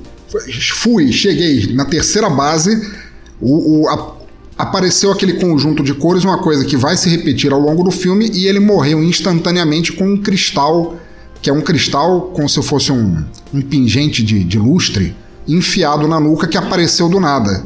E aí ela, ela sai debaixo dele, ele tá lá morto, bruços, ela puxa, ela puxa esse pingente, né? Observa o pingente, esse cristal e desaparece na mão é, dela. Desaparece completamente da mão, da, da, da mão dela e ela fica daquele jeito, né? Sem saber o que fazer. É, eu acho que eu também não saberia. né? Pois é, cara. cara. Como é que o cara morreu aqui? O que, que eu faço agora? Olha a disfarçatez desse velho. Veio pra cá, ficou uma hora me chavecando para me levar para cima do papel alumínio. E no momento que dá uma zinha, quando eu mal tinha começado a esquentar, ele me faz a disfarçatez de morrer com um pingente de cristal enfiado na nuca. E o que é que eu faço com o corpo agora? É uma situação complicada, né? E enquanto se corta, né, vai para a cena do, do, do, outro apartamento, né, do apartamento da mãe do Jimmy com, com o alemão lá, eles conversando sobre é, sobre os extraterrestres, né, sobre a questão de, de poder olhar pela janela. Ele diz que trouxe o telescópio dele. É, peraí, deixa eu só, antes disso, deixa só eu dizer, antes dessa cena ele realmente chega no apartamento, ele vê um quadro e ele começa a falar sobre alienígena, etc. Fala que trouxe o telescópio. A, a mãe do Jimmy, como tá assim, precisando muito muito de sexo, aparentemente, porque ela, ela se esfrega tanto nele que é uma coisa assim que dá dó. Parecia eu na adolescência. Ela fala que vai pedir comida. Ela faz uma ligação e, por incrível que pareça, ela pede sete pratos e todos eles têm camarão. Vocês que não entenderam a metáfora. Como já diziam naquela escola imbecil daquele professor igualmente imbecil e falecido, camarão é a mãe. Nada mais a dizer. Então ela quer coquetel de camarão, salada de camarão, macarronada com tudo tem camarão. Camarão nos anos 80 devia ser o afrodisíaco, porque ela queria muito camarão. É, eu acho que ela pede muita coisa de camarão e uma lagosta. E aí, tudo pro telefone, porque achando que era o iFood da época, né? Provavelmente era. Quilos de coisas de camarão tal, uma lagosta. É bom, a mulher realmente tem dinheiro. Vamos ter né? uma orgia de frutos do mar aqui. Não tem alergia a camarão, ou tem, né? E acho que, que, que, que, fazer sexo tendo uma crise alérgica deve ser muito legal. Porque era muito camarão. Por incrível que pareça, apesar da mulher estar muito, muito interessada, assim, emocionalmente pelo cientista alemão, ele só quer realmente falar sobre alienígenas. Ele nem pede nada para acompanhar o camarão. Fica nisso mesmo. So you're dead now. Shit. You're going to hell. Bom, no outro lado da, do telescópio, do outro lado do prédio, tem a Adrian. Ela chega e vê o cadáver. Ela não pede muitas explicações do que aconteceu. A Margaret fala livremente e a Adrian, como traficante maluca, drogada, moderna da época e poetisa que é, ela faz uma poesia de improviso batendo no morto. Ela faz a batida da poesia no morto, uma poesia sobre ir ou não ir para o inferno, que é uma poesia bem legal, por sinal. É, sim, sim, bem interessante. E começa a fazer como se fosse uma instalação artística nele também, né? Ela, ela tira um aro de, de neon, põe. Ele, ele tá deitado, né, na, na cama, com o papel alumínio lá sobre ele. Ela põe aquele aro de, de neon da cabeça dele, assim, né, em volta da cabeça dele, e começa a fazer essa poesia, né? Então fica como se fosse uma instalação de arte com, com o defunto ali. Quem disse que o pessoal nos anos 80 não sabia se divertir, né? Exatamente, e o pessoal reclamando dessas nossas instalações de arte de hoje em dia. Né, é. que as criancinhas não podem ver. Quero ver uma instalação com morto. Quero ver o MBL é, proibir ou reclamar de uma instalação com um cadáver embrulhado em papel alumínio, papel e, alumínio e, neon. e, neon. com uma doida traficante batendo e falando sobre ir pro inferno em cima, cara. Olha, agora que vocês mencionaram, essa parte do filme me deixou até mais animadinho, sim. Ô Ed Warhol, junta com o Basquiat e me traz o corpo do Jim Jones aqui que eu quero fazer arte com ele. É, estou me sentindo criativo. É uma cena bem, bem legal. Bom, o que acontece é, a Margaret, ela meio que se ressente com com aquilo, a, Adrian começa a falar de novo que elas têm muito que ir para Berlim, porque a fama e todas as drogas do mundo estão em cima, estão é, dentro de Berlim. E a, e a Adrian, a Margaret não gosta da história, e a Adrian, para irritar ela mais ainda, ela, por incrível que pareça, ouvintes, ela faz sexo com a cara do morto. Você pode explicar essa cena, Roger, como é que é? Ah, sim. Por favor, explique com detalhes. Sim, ele tá lá ainda, lá com, com, com papel alumínio. Ela tira o, o, negócio de neon lá da, da cara dele. O neon da cara dele. E resolve sentar na, na cabeça do indivíduo. E senta e faz sexo com ele dessa forma, com ele morto. Necrofilia, aquela, aquele boquete de necrofilia básico. Quem nunca? Sim. Coisa também super normal. Sim. No dia a dia, em toda claro. a família tradicional brasileira. E, ela se, e, a, e a Margaret se, se irrita com isso, né? Tem, tem todo o envolvimento, tem a questão de, de, de elas estarem discutindo, tem a questão do cara ter sido professor dela, tem a questão do cara estar tá morto, que eu acho que é uma questão bastante importante. Isso fora é. a questão, novamente, eu estou aproveitando que você é da, da, secretária de saúde, por assim dizer, é, não, não deixando de lado a, a, questão sanitária de que ela tem um caso com a Adrian e a Adrian acabou de fazer sexo oral com um cadáver. Não pode ser algo muito salutar. É, não sei se tem pasta de dente, se tá em dia, é lá. se sabe. Bom, o que acontece e é que. Começam elas se estranham, as duas estão completamente chapadas, elas se estranham e elas têm uma briga de faca, como seria duas mulheres drogadas fazendo uma briga de faca, né? Sim, não, acaba no final não, não, não acontecendo muita coisa de, de, violento, porque elas ficam naquela de dou, dou uma espetada em você, aí errei. Aí a outra, dou uma espetada em você, errei também. Aí pega o braço da outra, joga para um canto, joga para o outro, até que aqueles caem em cima do cadáver. Tem uma pena desse cadáver, coitado. O cara sofreu muito mais na morte do que na vida, cara. É terrível. Bom, mas de qualquer maneira, a Margaret acaba, de certa forma, ganhando a, a, briga entre as duas, elas fazem as pazes. E aí, do outro lado do prédio, de novo, tá a mãe do Jimmy e o cientista, eles veem o corpo, veem as duas, e a mãe do Jimmy acha estranho tudo aquilo acontecendo, e aí ele vira o telescópio pro telhado e mostra a nave espacial e explica por que, que ela é tão pequena. Que eu achei uma explicação até interessante, né? Eu não me lembro exatamente da, exatamente da, da explicação. É, porque ele mostra, ele mostra para ela a nave e, e, e, ela fala: Pô, mas é, é tão pequenininha. E ele fala: Não, você já viu algum alienígena na vida? Não. Então como é que você sabe os tamanhos que eles podem ter? É, é verdade. É verdade. Genial, né? Não é, cara? Muito bom isso. De volta ao apartamento, né? Depois de da Margaret fazer sexo com, com o professor, o professor morrer com, com um cristal na cabeça, a outra entrar, falar que quer ir para Berlim, sexo com com, com ele, morto, elas brigarem, elas lembram: opa, precisamos livrar do corpo, né?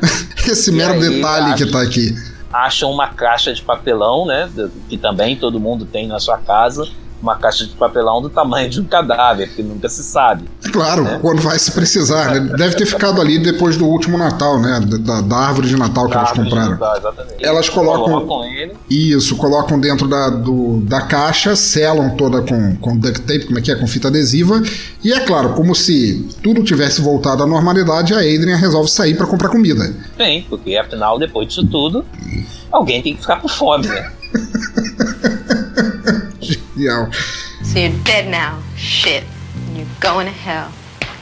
Straight from your marijuana jungles. E aí, enquanto né, depois que passou essa cena, essa cena corriqueira da vida de cada um de nós, corta de novo para casa lá daquele casal burguês do, do cara que era viciado em heroína e a mulher que não. E tá rolando a tal da festa, tá começando a tal da festa que ia acontecer na casa dos dois, mas o cara tomou o pico da droga que a Adrian tinha dado para ele e tá chapado demais para continuar na própria festa. E aí a senhora burguês resolve é, expulsá-lo da festa e mandá-lo a merda, né? Sim, é. De início não foi nem expulsar da festa porque ele tava no quarto, né? Uhum. Ela, de início ela vai. é, expulsar de casa, ir, tem razão. É, você não, não, quer ir, não vai, eu vou me divertir aqui, porque tá todo mundo aqui, né? Ela fala dos amigos, estão, meus amigos estão aqui, clientes estão aqui, tinha gente de trabalho lá, né? e ela diz que vai se sentir humilhada se, se, não, se ele não for pra festa, né? E ele nada, tá lá chapado ainda, chapado fica, né? Porque não, não consegue sair. Ela vai direto pra, pra cozinha, fala com o cara que, que até começa a dar em cima dela, né? Ela meio que aceita. É, não, ela chuta o cara para fora de casa, volta pra festa toda, toda resplandecente, encosta num cara e fala: Olha, eu expulsei o meu marido de casa. E o cara vira para ela, dá aquele olhar 43 e fala: Ah, então você está livre hoje. Estamos aí. né? E voltando pro apartamento da, da mãe do Jimmy, o que é que acontece? O cientista finalmente toma uma atitude e diz que vai atravessar a rua, vai no outro prédio, tentar falar com a Margaret sobre o que aconteceu. Mas como tudo que aconteceu foi extremamente corriqueiro, como a gente já falou, foi uma situação que todos nós passamos pelo menos três vezes por semana, a mãe do Jimmy fala: Quer ir? Vai, mas não demora porque eu não gosto de comer comida fria. É verdade, porque os camarões estão chegando. Os camarões estão chegando, cara. Todo mundo sabe que camarão tem que ser comido quentinho. Bom, nesse meio tempo, o burguês que foi expulso de foi expulso da própria festa, da própria casa, chega na casa da Margaret e ele começa a conversar com ela. Primeiro ele quer drogas e depois ele quer sexo. Sim, fica até um pouco agressivo com ela, né? Porque começa a conversa numa boa, falando sobre a questão da droga, e aí depois começa a falar de questão sexual, de que quer sexo. E aí ela meio que refutando, ele dá uns tapas até nela, levanta ela da cadeira, né? Meio que forçando a barra mesmo. Se a gente puder analisar essa parte, eu acho que é engraçado, porque a Margaret em si no filme, ela é o ápice da beleza daquela era. Ela é uma mulher, ela é uma mulher bonita para o início dos anos 80. Ela tem uma frieza andrógena assim nela, que ela é uma mulher claramente bonita, ela tem traços bonitos, etc e tal, mas ela tem aquela postura nihilista fria que devia ser, por algum motivo, extremamente atraente para aquela época. E Sim. ela representa aquilo, ela é como se fosse a Vênus de Milo dos anos 80, com a, aquele cabelo completamente armado, aquelas maquiagens no rosto e etc e tal. E o que que acontece? Ele começa a forçar a situação com ela e ela é estuprada de novo por ele. E ela, enquanto ele faz sexo com ela, ela fica xingando ele. Isso parece que provoca mais ele ainda, que ela fica, ele fica falando, fica fazendo sexo com ela e ela fica falando: "Eu te odeio, você não é nada para mim. Você é um verme desprezível". É, diz, que, diz que ele não existe, que ele é apenas uma mosca. Isso. Né, não fosse nada. E aí ele continua mais irritado e vai fazendo sexo de uma forma mais mais feroz. Mais né? feroz, exatamente. Apesar de toda essa motivação que ela sussurrou na orelha dele, quem, quem não ficaria excitado cada vez mais de fazer sexo com alguém que te odeia, que te despreza, que fala que você é uma mosca, que você não existe? Pensador louco, vou me lembrar disso quando você quiser um cafuné. E aí acontece de novo. Mas no outro apartamento, né, a, a mãe vê, olha pelo telescópio e percebe que eles estão transando. Uhum. Né? Olha lá, viu que eles estão fazendo sexo, sai, para de olhar, que aí quando aparece de novo a luz. O olho que vira aquela. aquele óvulo, como se fosse um óvulo sendo fecundado, aquela divisão celular, aí você. E, é que tem os termos técnicos aí, melhores para isso. Você vai, amplia, diminui de novo, desaparece e tá lá o cara jogado em cima dela de novo. Eu acho que é como foi a segunda vez, ela deveria aprender. Que a próxima tem que ir por cima, pelo menos, né? Genial, muito bom. E, e, é muito legal, a mãe do Jimmy assiste aquilo, cara, e você nota, quando ela para de olhar no telescópio, ela, você nota claramente todo mundo, ela tá pensando, todo mundo nesta porra desta história faz sexo, menos eu. E aí o cara chega com as bebidas, né? O professor chega com as bebidas. O professor encontra com a Adrian, que a Adrian tinha ah, é, ido comprar comida. É, ele, ele, ele tinha saído para falar, ele encontra com a Adrian numa loja de bebidas e ele fala: Você tá correndo grande perigo, vem comigo, a gente precisa conversar. A Adrian dá um, um chega para lá nele, vai embora e aí ele fala: Bom, já que eu tô aqui, me dá uma garrafa de Chardonnay, um Merlot aqui pra. Passar o tempo. Pra né? passar o tempo. Né? né? Ele vai para volta lá para casa da, da, da, mãe do Jimmy, chega com as bebidas, começam a conversar e ela fala até que para ir rápido que os camarões não esfriarem, né? Porque ela tá lá esperando, nunca vi ninguém gostar tanto de, de camarão. Cara, é, talvez ela esteja apenas projetando as ansiedades dela, que se ela não consegue sexo, pelo menos o camarão tem que, ser, tem que dar certo, né? Ao menos o camarão na vida dela tem que funcionar. Sim, sim, é verdade. Né? É, ela até faz, eu não lembro se foi nessa parte ou se foi um pouco depois, mas ela faz até uma brincadeira, pergunta se se, é, ela, se ele tem um telescópio dentro das calças também, né? Porque ela já tá né, desesperada, né? É, e aí tá ainda, aparece lá o a Margaret, né? No, no, outro lado da janela, já vendo que o cara já tinha morrido, né? Com o mesmo cristal. E aí tem a cena que eu acho uma das cenas chaves, assim, completamente desamparada, completamente despreparada para tudo que está acontecendo à volta dela. Ela abre a janela, tem aquele mundaréu de prédios de Nova York na frente dela, porque ela mora naquele puxadinho assim, ela é uma cobertura, por assim dizer, cheia de neon, mas é uma mini cobertura. Ela abre e fala assim, é, como se estivesse falando com Deus, não é? Sim.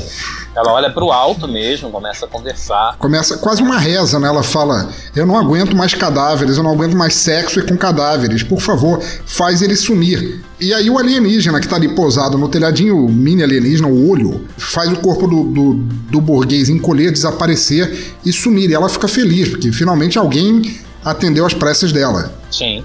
e resolveu o problema, né? Não tem mais um corpo, mais um outro corpo, né? Que ela tenha que se livrar, que ela tenha que dar um jeito. Porque puta é. que pariu, né? Se tivesse outra caixa de papelão daquele tamanho no apartamento, é foda. Eu não tô questionando a verossimilhança desse filme, que é um filme artístico. Ele é mesmo, não se, não se equivoquem, ouvinte. Mas se ela tivesse outra caixa de papelão daquele tamanho, era foda. Sim, com certeza. É. E no apartamento da mãe do, do Jimmy, enquanto eles estão finalmente comendo todo aquele, aqueles camarões, o cientista alemão ele explica que os alienígenas querem a, querem a heroína porque a serotonina despejada no cérebro é causada por opiáceos e que isso aí é alimento para os alienígenas. A função da heroína no cérebro, essa esse despertar da, da serotonina no cérebro é igual ao dos orgasmos.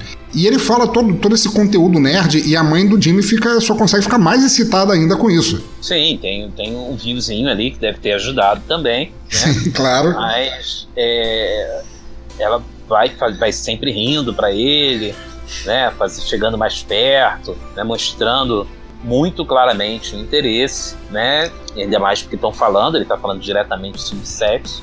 Uhum. Né? E, e, e, ele nada, né? Vai só falando. Não. Continua fixado por enquanto nessa questão do, dos alienígenas e, dessa, e de fazer essa comparação com, com a heroína.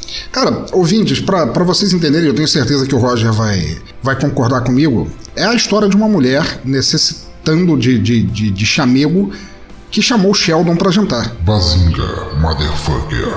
Exatamente isso. Não é? O cara é completamente. Ele é o Sheldon dos anos 80, cara. Ele só pensa naquilo. Só vai pensando em ciência, em alienígena e ela, coitada. Ela pro, pensando na ciência da reprodução, né? Exatamente. so you're dead now. Shit. You're going to hell.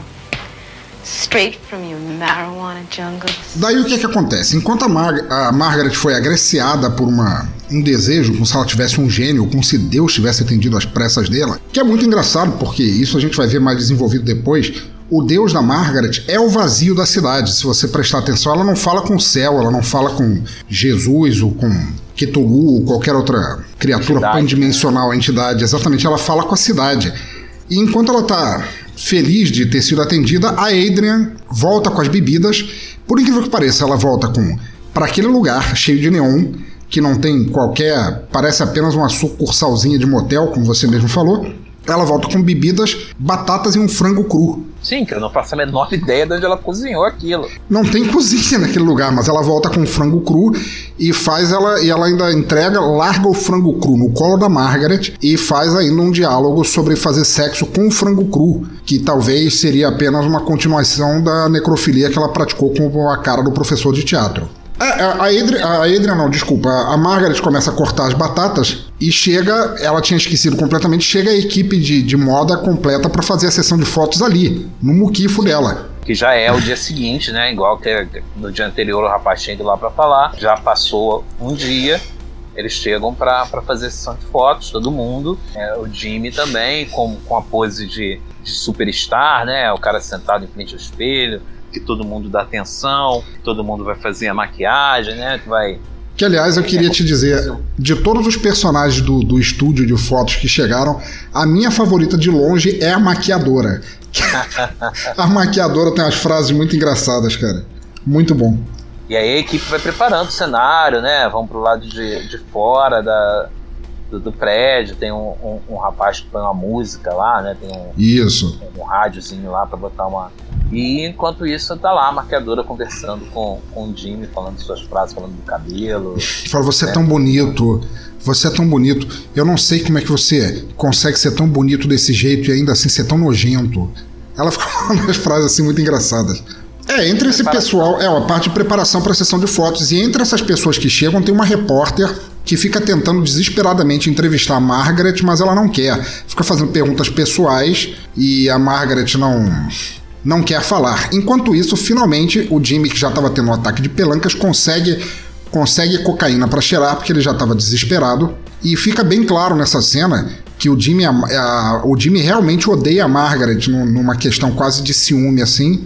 E que a Margaret, que sentia, apesar deles serem a mesma pessoa, sentia. É, se sentia rejeitada pelo Jimmy, que, era, que eu acho que fora a Adrian, com quem ela tinha um caso, era a única pessoa do sexo masculino, masculino pela qual ela se sentia atraída. Sim, né? Todos os outros, todos os outros que aparecem durante o filme que chegam perto dela têm um, um ar de rejeição e sempre a questão da violência, né, para conseguir o, o, ato sexual, né? Não tem nenhuma mostra de afeto. Eles dois, apesar dessa, dessa rixa, dessa briga, né, você consegue perceber que tem algum afeto ali, alguma coisa que atrai, alguma coisa que, apesar de separar, bem lá no fundo deveria unir né, os dois. E, e, é engraçado porque se isso é interpretativo meu, assim, me, me corrige se eu tiver errado, mas essa fascinação que os homens têm pela Margaret é, parece como se fosse a sociedade de fora querendo participar daquele movimento que, que foi a geração do Bowie. É, chegando, né? Ela era realmente o ápice. Ela, você olhava para a cara dela, ninguém se parece como a Margaret se parece naquele filme. Ela é o, o ápice daquela geração Major Tom que o, que o Bowie trouxe para o mundo, porque ela é como se fosse um troféu a ser conquistado. E o Jimmy, pelo outro lado, ele é o contrário, ele é aquele que é completamente vazio, ele não tem. É, ninguém sente tesão pelo Jimmy, e, e, você sente que ele, ele se ressente com isso, que ele só quer ficar chapado e brilhar e tudo mais, mas não consegue. Mas de qualquer maneira, enquanto, enquanto isso tudo acontece, essa preparação, a Margaret tenta se, tenta se esquivar da, da mulher, que, da repórter que quer, que quer entrevistá-la, e a Adrian, para dar aquela sacaneada, começa a mostrar imagens da Margaret quando a Margaret era jovem, afinal de contas elas, elas têm um caso, elas duas, as duas moram ali, apesar da casa ser da, da Margaret, e fica mostrando imagens da Margaret quando criança, quando adolescente, quando ela, é, quando ela era uma, uma garota comum para o resto do mundo. E a repórter olha para aquilo e começa a insultar a Margaret para tentar fazê-la responder, chamando que ela, dizendo que ela é um lixo, que ela é uma falsa, que ela é uma galinha. É, e, e, e é interessante que essa palavra galinha aparece várias vezes, né? E muito próximo, acho que, que aquele a questão do frango não deve ser um frango, pode ser que seja uma galinha e, e, e traga essa, esse significado, né? Tá ali e a partir dali todo mundo, né, forçando a palavra. Quando, quando o Jimmy ouve a repórter chamando a Margaret de galinha, ela, ele aproveita para dar aquela espezinhada, ele chega para Margaret e começa: Você é uma mulher galinha, você não é nada, seu lixo, ninguém te quer, as pessoas só querem te comer e te largar e tudo mais. Aí o pessoal em volta, tá todo mundo a, essa, a esse momento, todo mundo virou aqueles aspiradores de pó da valita, todo mundo tá cheio de cocaína até o talo e começam a, a falar. Alguém fala assim: pô, eu acho que eles se, se detestam tanto, a sessão de fotos deveria terminar com os dois trepando. Exatamente. Tanto que tá todo mundo do lado de fora, e aí quando tá essa discussão e tem essa, essa ideia, aparece o, o, o povo da luz, da câmera, todo mundo entrando. Fazendo né, aquele coro bonito assim. É, é, naquela coisa, mata, esfola e, e vão. E ele continua, o Jimmy continua insultando até que começa a progressão física mesmo, né? Começa a dar uns tapas Isso, na cara da Margaret. Né? da Margaret. Que, aliás, é muito bem filmado, mesmo visto os poucos recursos que eles tiveram para fazer esse filme, é muito bem filmado. Se você não olhar para a cara de ambos e que eles estão muito bem maquiados, apesar de serem a mesma pessoa, a Anne Carlyle, a atriz, ela faz um papel excelente, sendo a, a Margaret esperançosa por um futuro melhor e o Jimmy completamente é, irritadiço quanto a ela, completamente cheio de ódio quanto a ela. Assim, você nota que a personalidade dos dois não é a mesma, ela faz um trabalho muito legal. Sim. Mas de qualquer forma, quando, quando o pessoal tá berrando, não, eles têm que trepar, eles têm que trepar e tudo mais, a Margaret faz aquela insinuação, ela dá o, dá o retorno e fala que não, a gente não pode fazer sexo porque o pau dele não levanta. Mas não é? No Jimmy a única coisa que levanta é o canudinho para chegar no nariz. E aí ele fica, consigo sim, não consegue, consigo sim, não consegue, e o troço vai ficando mais estranho, né? Sim, aí tem todo mundo fotografando, né? Tem um cara segurando um espelho bem pra cara dele, né? E, uhum. ele, ele, consegue se ver bem. E fazendo aquele coro de quinta série, né? Todo, todo mundo em volta, né, gritando para que eles façam sexo. Ela se ajoelha, começa a, a, a desabotoar a calça dele, uhum. todo mundo gritando para fa fazer do it, do it, do it, né? E ele cada vez mais tenso com, com a situação.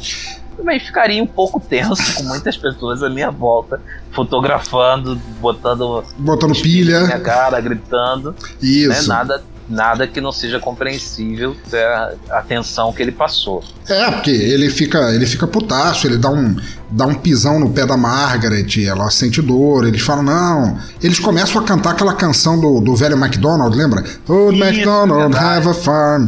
E aí ele pisa no pé dela e tudo mais. E aí a, a Adrian, que estava até então calada, fala que vocês são reais. E esses dois, ela fala pro Jimmy e pra Margaret, eles, dois não são reais, eles são o máximo.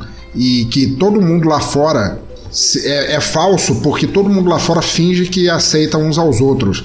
Mas que ali naquela sala, todos eles estavam sendo pessoas reais porque todo mundo ali dentro se odiava. E eles eram uma, uma representação da sociedade como a sociedade é, porque todo mundo ali dentro se odeia e fala que se odeia. Eles estão promovendo ódio entre si mesmos, enquanto no restante do mundo inteiro as pessoas dizem que devem ser gentis umas com as outras que são falsas. Exatamente. E aí a, a Margaret fica. O Jimmy fica chamando a Margaret de feia, que eu achei bem engraçado, porque eles são a mesma pessoa. E a Margaret fica dizendo que ele é lindo e que ele deveria bater nela porque ele é lindo e porque ela é uma prostituta velha e feia. E aí, quando começa no ápice da sessão de tapas e, e beijos e, e desespero, a Margaret fala que quer dar pro Jimmy, quer fazer sexo com o Jimmy e apanhar dele ao mesmo tempo. Sim. E a coisa vai ficando mais tensa, né? Eles- E, e- a Margaret basicamente joga ele na parede, isso exatamente. coloca na, na situação lá para começar a relação. Ela, ela começa aí a fazer é- sexo oral nele, não é? Exatamente, começa a questão do- de fazer sexo oral. O Jimmy fica completamente E- horrorizado, ele fica com a cara de nojo absurda nessa. Meio que não esperava, né? Achou que, que fosse só pilha, que aquilo não fosse realmente acontecer. Quando acontece, ele se vê naquela situação, né? E fica enojado mesmo, como você disse. É, ele já tá ali, né? É a cena de sexo mais masturbatória do cinema, ou seja, no, no caso, ele está fazendo sexo oral nele mesmo.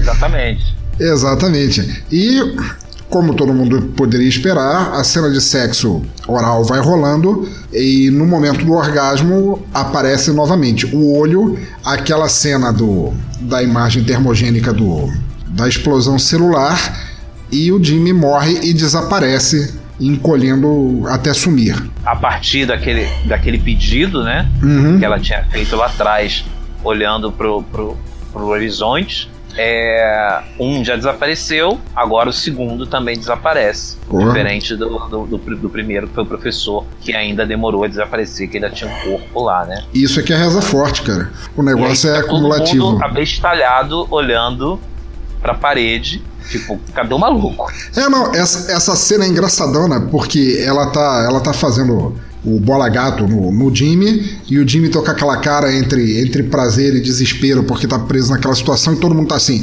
do it, do it, do it, e aí ele, ele, ele goza, ele desaparece, e todo mundo fica assustado, menos um, que ainda fica, do it, do it, opa, como assim? E aí ela, a, a, Margaret começa a falar que não deveria ter feito aquilo, né? Que ela matou o cara, né? Que aquilo estaria acontecendo, que até fala, né? Que, que, que a buceta dela teria dentes. É, não, é, ela fala desse jeito mesmo. é, ninguém pode. Ninguém deveria fazer sexo comigo. A minha, a minha vagina pode matar, minha buceta tem dentes. Exatamente. E aí as pessoas começam a sair, né? Como se nada tivesse acontecido. Vão lado de fora, olham pro céu. Fala aquilo, é, não, vai, será que vai chover? Vamos fingir que isso nada disso aconteceu e tal. E aí a Adrian chega perto da. Chega perto da Margaret e pergunta o que ela fez. E a Margaret disse que não fez nada, porque afinal de contas, onde está o corpo? Como é que ela pode provar que fez alguma coisa quando não tem. é, quando não tem corpo? E aí o pessoal que foi pra fora, tem alguém que, que tá ali e, e repara na caixa do cadáver, do primeiro cadáver, o professor de, de teatro, e pergunta o que, que tem na caixa. E a Adrian fala que ela mantém corpos na caixa para transar com eles, para fazer sexo com cadáveres. Sim, aí fica todo mundo na, ela na porta falando que é sério, né? Que as pessoas é, precisam ver que isso acontece realmente com, com a Margaret. Aí ele conta que todo mundo que transa com ela acaba morrendo, né? Isso. E as pessoas precisavam fazer sexo com ela. para terem certeza. E aí ela faz até diz que vai fazer uma aposta que vai pagar um determinado valor. A Adrian, Para isso. aquele que acho que, era 300, acho que era 300 dólares. 300 dólares. Eu aposto que eu, que eu trepo com você, eu tô trepando com você há não sei quantos anos, eu aposto que eu, aposto que eu consigo fazer sexo com você e não morrer. E aí a Margaret fica desesperada, porque sabe que todo mundo que fez sexo com ela morreu até então. Isso. E fica preocupada de fazer com a Adrian que aconteça também. Mas a Adrian, do outro lado, também não quer ser rejeitada, né? Exatamente, foi, foi- vem puxando ela, elas estavam é, na porta, né, pra parte de fora, e a Adrian vem puxando ela pra dentro do apartamento pra transar com ela na frente de todo mundo, né, e provar pra todo mundo que não, nada acontece. Fizeram sexo diversas vezes, Exato. então, sinal que nada vai acontecer. Ela continua forçando, pede para as pessoas segurarem ela, joga ela no chão, fala: segurem ela, que eu vou fazer sexo com ela e nada vai acontecer. E a Margaret fica implorando: não, não faz isso, não faz isso, você vai morrer. E elas fazem sexo. Agora, a forma que elas fazem sexo, pra mim pareceu, pra mim, pareceu que a Adrian na verdade era um transexual, que ela fica penetrando a Margaret. Você pode descrever como é, Ela- que é a cena de sexo entre as duas? Você já notou que só neste episódio é a segunda vez que você transforma o Roger num narrador ou comentarista de foda? Ela já tinha jogado ela no chão, pede para as pessoas segurarem, levanta uma perna da, da Margaret e faz movimentos realmente como se estivesse penetrando, né? A Adrian como se estivesse penetrando na Margaret. Eu fiquei com dúvidas, né? Se era isso, se era é, a questão da, da, da tesoura, né? Mas Isso, exatamente. Elas, elas en- encavalam uma perna no meio da outra, com a, com a Margaret deitada e a Adrian de pé, e ela fica fazendo aquelas, aqueles movimentos de penetração, que deixa no ar que a, a, a Adrian poderia ser, ser transexual, né? Que ela poderia, poderia ter realmente ter Sim, um bingolim. dada a temática do filme, né, essa questão toda da androgenia, né, é, é bem possível, fica, fica a dúvida no ar. E, a- e acho que é legal também para os ouvintes procurarem o filme e tirarem suas próprias conclusões, né? É, aliás, ouvintes, o filme estará linkado aí no, nos links do post, sem legenda, para dificultar mais a vida de vocês, mas quem, quem não quiser pode procurar na, de- na locadora do mestre de Achagur e tirem suas próprias conclusões, mas do jeito que a cena foi construída, para mim, pelo menos pareceu isso. E depois, e, e- aí ela chega ao orgasmo, né, e tal qual todos os outros, desaparece. E sem pagar os 300 dólares. Exatamente, né? É muito fácil você apostar. Não, eu aposto 300 dólares que eu não vou morrer, porque se você perder, você não tem como pagar, porque você morreu.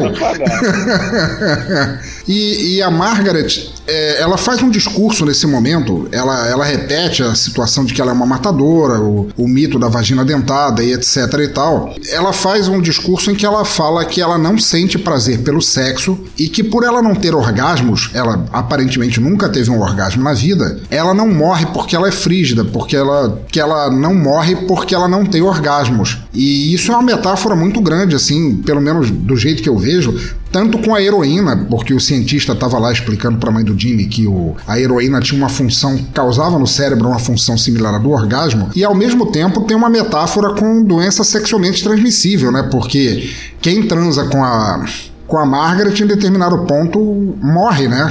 Quando, quando chega o, o ápice, é também o momento de morrer. Então é uma, é uma sacada muito grande do filme. É, eu sei, ouvintes, que vocês estão pensando que o filme é, é baratão e tal, esquecido e etc. Mas esse filme levanta as questões muito interessantes, a ver justamente com, com heroína, com compartilhamento de agulhas, doenças sexualmente transmissíveis, o sexo ligado com a morte. É muito interessante.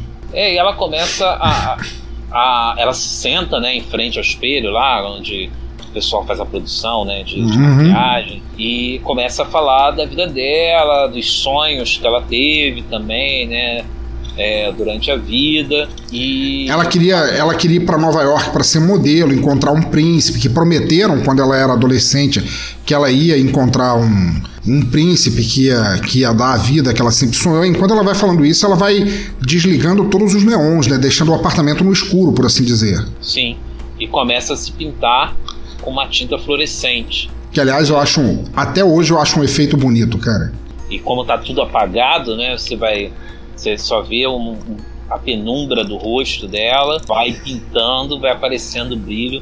é uma cena visualmente muito bonita. Cara, é muito legal, cara, porque é tudo preto e você vai aquele, vendo aquele rosto desumano, assim, aquele rosto impossível de acontecer, brilhando assim, falando sobre isso. Ela vai contando essa história dela e ela quebrou um monte de coisa, desligou os neons, ficam aparecendo vidros, como se ela estivesse querendo, sei lá, desfazer a imagem que todos tinham dela como um ideal a ser seguido, né? Ela fala que ela é andrógena, faz a, o que é muito legal é que ela faz a comparação com David Bowie, faz a comparação explicitamente com, com David Bowie nesse momento, né? E que, que ficou muito legal, porque parece é, é essa questão de estar com o rosto pintado, como ele pintava na mesma época, né?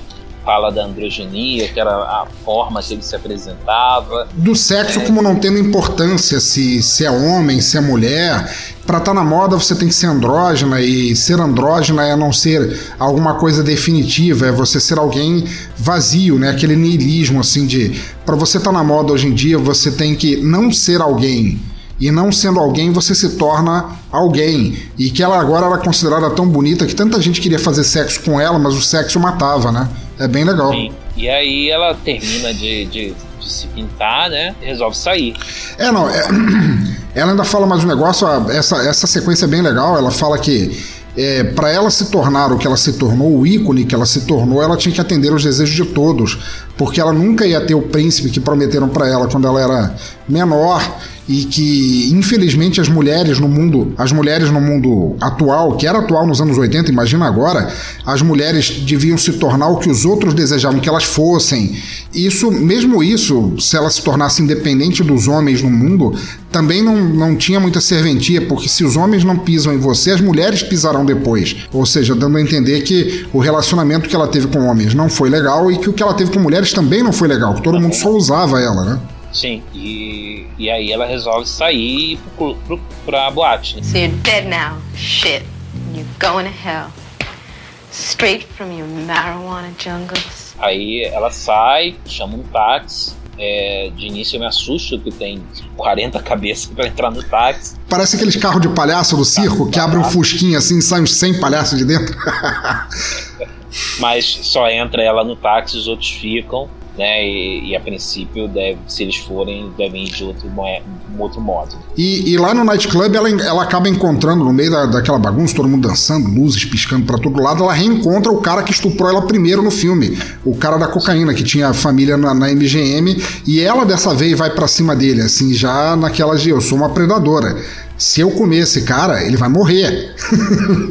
é, e é, é, bem engraçado que ela entra na, na na, na boate como se ela estivesse procurando mesmo, como se estivesse indo à caça. Ela é. vai com um olhar de caçadora mesmo, até que encontra o alvo e parte para cima dele, que é esse esse cara, primeiro cara. Ele tá como se fosse no bar, né, no, no balcão do bar, e ela já vai para cima dele. Ele vira assim assustado, vê que quem é, né, e, e é atacado por ela, né, começa a, a passar a mão nele, tudo. É, é, é, engraçado ver essa inversão de valores, porque quando ela era a pessoa indefesa que, que levou ele pro apartamento e de repente ela não queria sexo, ela só queria cocaína e ele queria sexo e acabou estuprando ela. Quando, quando o papel inverteu, quando ela foi para cima dizendo, não, você é meu filho da puta. Que aí o cara, o cara se encolheu, o cara, não, que isso, você vai me violentar. É bem engraçado essa cena. Como o mundo dá voltas, não é, queridinho? Sim. E aí corta pro apartamento da mãe do Jimmy. Isso. Que de, que, que eles estão fazendo? Comendo e bebendo ainda. Comendo e bebendo. Não mas tomou uma atitude até agora. Ele não tomou nenhuma atitude, não nerd até o momento, mas ele, os dois estão bem doidos de vinho. E ela, ela agora falou, não, bateu o pau na mesa, falou, não, chega, agora eu quero sexo. Mas ele fala, não, peraí, calma, eu tenho que ver meu telescópio primeiro. É um Sim, Sheldon do cacete. Lá, olha o, o telescópio. Ela já vai falando assim: ah, você pode. Agora que a gente já comeu, você pode tirar aí sua, sua jaqueta e ficar mais à vontade, né? E aí ele fala do telescópio, ele precisa olhar mais uma vez lá o telescópio. E ela vai olhar o telescópio, fala, começa a falar sobre a questão de orgasmos, né? É, falando que da questão dos atos, aí, e ela puxando Isso, ela chega para ele com aquele papo, hum, doutor, cientista do mullet, alemão, você acha que alienígenas têm orgasmos? E, os, e os, o cara lá do mullet, o, o Sheldon, alemão, fala que não, que, que os alienígenas ele acredita que não têm sequer corpos. Eles são seres de puras sensações e por isso que eles queriam a heroína e depois o, a sensação do orgasmo. E ela vira na cara dura para ele e fala assim: Eu acho que você é um alienígena, porque eu sou nova-iorquina e você é alemão, então você é alienígena para mim e senta no colo dele. Enquanto do outro lado do, do apartamento que eles estão olhando, o, o cara, o babaca lá que, que estuprou ela primeiro, e ele oferece cocaína, uma coisa que ele negou da primeira vez porque queria sexo, e ele oferece cocaína agora, mas a Margaret quer, quer sexo com ele. E aí. Literalmente invertem os papéis. Exatamente. Uma coisa que você tinha falado antes lá do professor, que é essa coisa da, do alienígena, né? É, é legal porque em inglês, tanto é, alienígena como estrangeiro, né? O cara que, que, vem de fora dos Estados Unidos é alien, né? Então fazer essa brincadeira com a palavra. Tá vendo isso? Teu convidado é mais inteligente, mais letrado e mais ciente de tudo do que você. Por que, que eu mantenho você aqui? Por que, que eu mantenho você vivo? Nossa, isso aumentou muito minha depressão. Né, foi, foi bem interessante, né? Que como ele era alemão e ela nova-iorquina, né? Então ele era um alien para ela, porque ele vem de fora. Né? Então foi uma, foi uma sacada bem, bem legal brincar com, com, a palavra, né? Bem, bem sacada essa, cara, que eu não tinha pensado. E do outro lado, a, a, enquanto a, a mãe do Jimmy sentou no colo do, do cientista para falar, cara, você veio aqui em casa, falou de alienígenas o dia inteiro, comeu meu camarão, bebeu vinho e tal, agora você vai ter que você vai ter que pagar em espécie. Do outro lado, a Margaret tá, tira a roupa do, do, do, cara lá, o primeiro estuprador, sobe nele, ele quer demorar, quer sentir mais a transa, mas ela fica, força não, eu quero que você goze logo. E... e aí, mais uma vez, aparecem as luzes psicodélicas, a explosão, né, é, que, que desaparece conforme a questão do gozo e desaparece o caboclo também que estava embaixo dela, viu? Ela mais um. dessa vez e ficou em cima do cara Pra não ter que sair de Olha aí, mais olha aí, você tava prevendo já o, o futuro, cara, uma evolução já da, da, da, forma de matar. E a mãe do Jimmy, do outro lado, tentando de tudo para arrancar o cientista, mas o cientista é muito virgão, aí ela fala que, ela, que ele deveria parar de olhar para alienígenas e que ele deveria estudar o caso dela, porque ela tem orgasmos múltiplos e poucas mulheres no mundo têm orgasmos múltiplos. Mas o cientista está olhando pelo telescópio, ele vê o vê a nova morte, ele fala, vira pra mãe do Jimmy e fala assim: Cara, obrigado, mas não obrigado, e sai para ajudar a Margaret. E a mãe do Jimmy fica olhando pelo telescópio tudo aquilo e falando: Porra, será que eu não vou comer ninguém hoje? e aí tá lá a, a, a Margaret, né, nua, né, olhando para a cama, vendo que, que mais um morreu, né, e começa a andar, né, um pouquinho pelo quarto e corta para boate de novo. Exatamente. Onde a esposa do, do burguês lá, que também foi pro saco, aquela que, que expulsou ele da, da festa, começa a procurar por traficantes, encontrando traficantes. Ela encontra a Adrian, ela encontra a referência da Adrian, porque a Adrian já estava morta, e eles dão.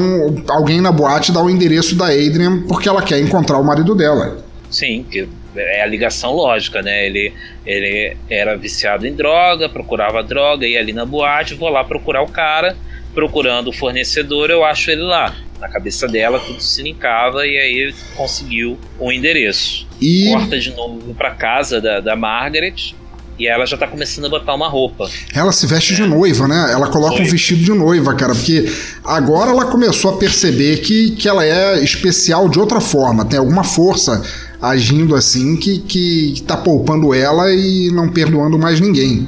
E aí ela volta pra, pra sacada lá para falar com, com o Horizonte. É, que seria basicamente o deus dela. Eu, eu suponho que tenha é, muita ligação nos anos 80, principalmente com o largo consumo de, de, de cocaína e heroína que tinha na época. O niilismo, não, não vou dizer que tenha nascido aí, mas talvez tenha sido seu ápice nada vale a pena, nós somos todos vermes espalhados no universo sem sentido, e ela fala pro vazio como se fosse o deus dela, vem, fala: "Vem, se mostra aí, eu já matei todo mundo, a gente pode ficar junto agora". Isso. Como é. se o vazio fosse o prometido para ela, né? O, o, finalmente o cavaleiro de armadura que ela esperava desde criança. Aí ele pergunta onde ele está, né? Essa coisa para ele aparecer. Isso. E aí o alemão já atravessou a rua, entrou no prédio, né? Subiu lá e entra no, no apartamento da, da Margaret, né? Isso, ele encontra com ela.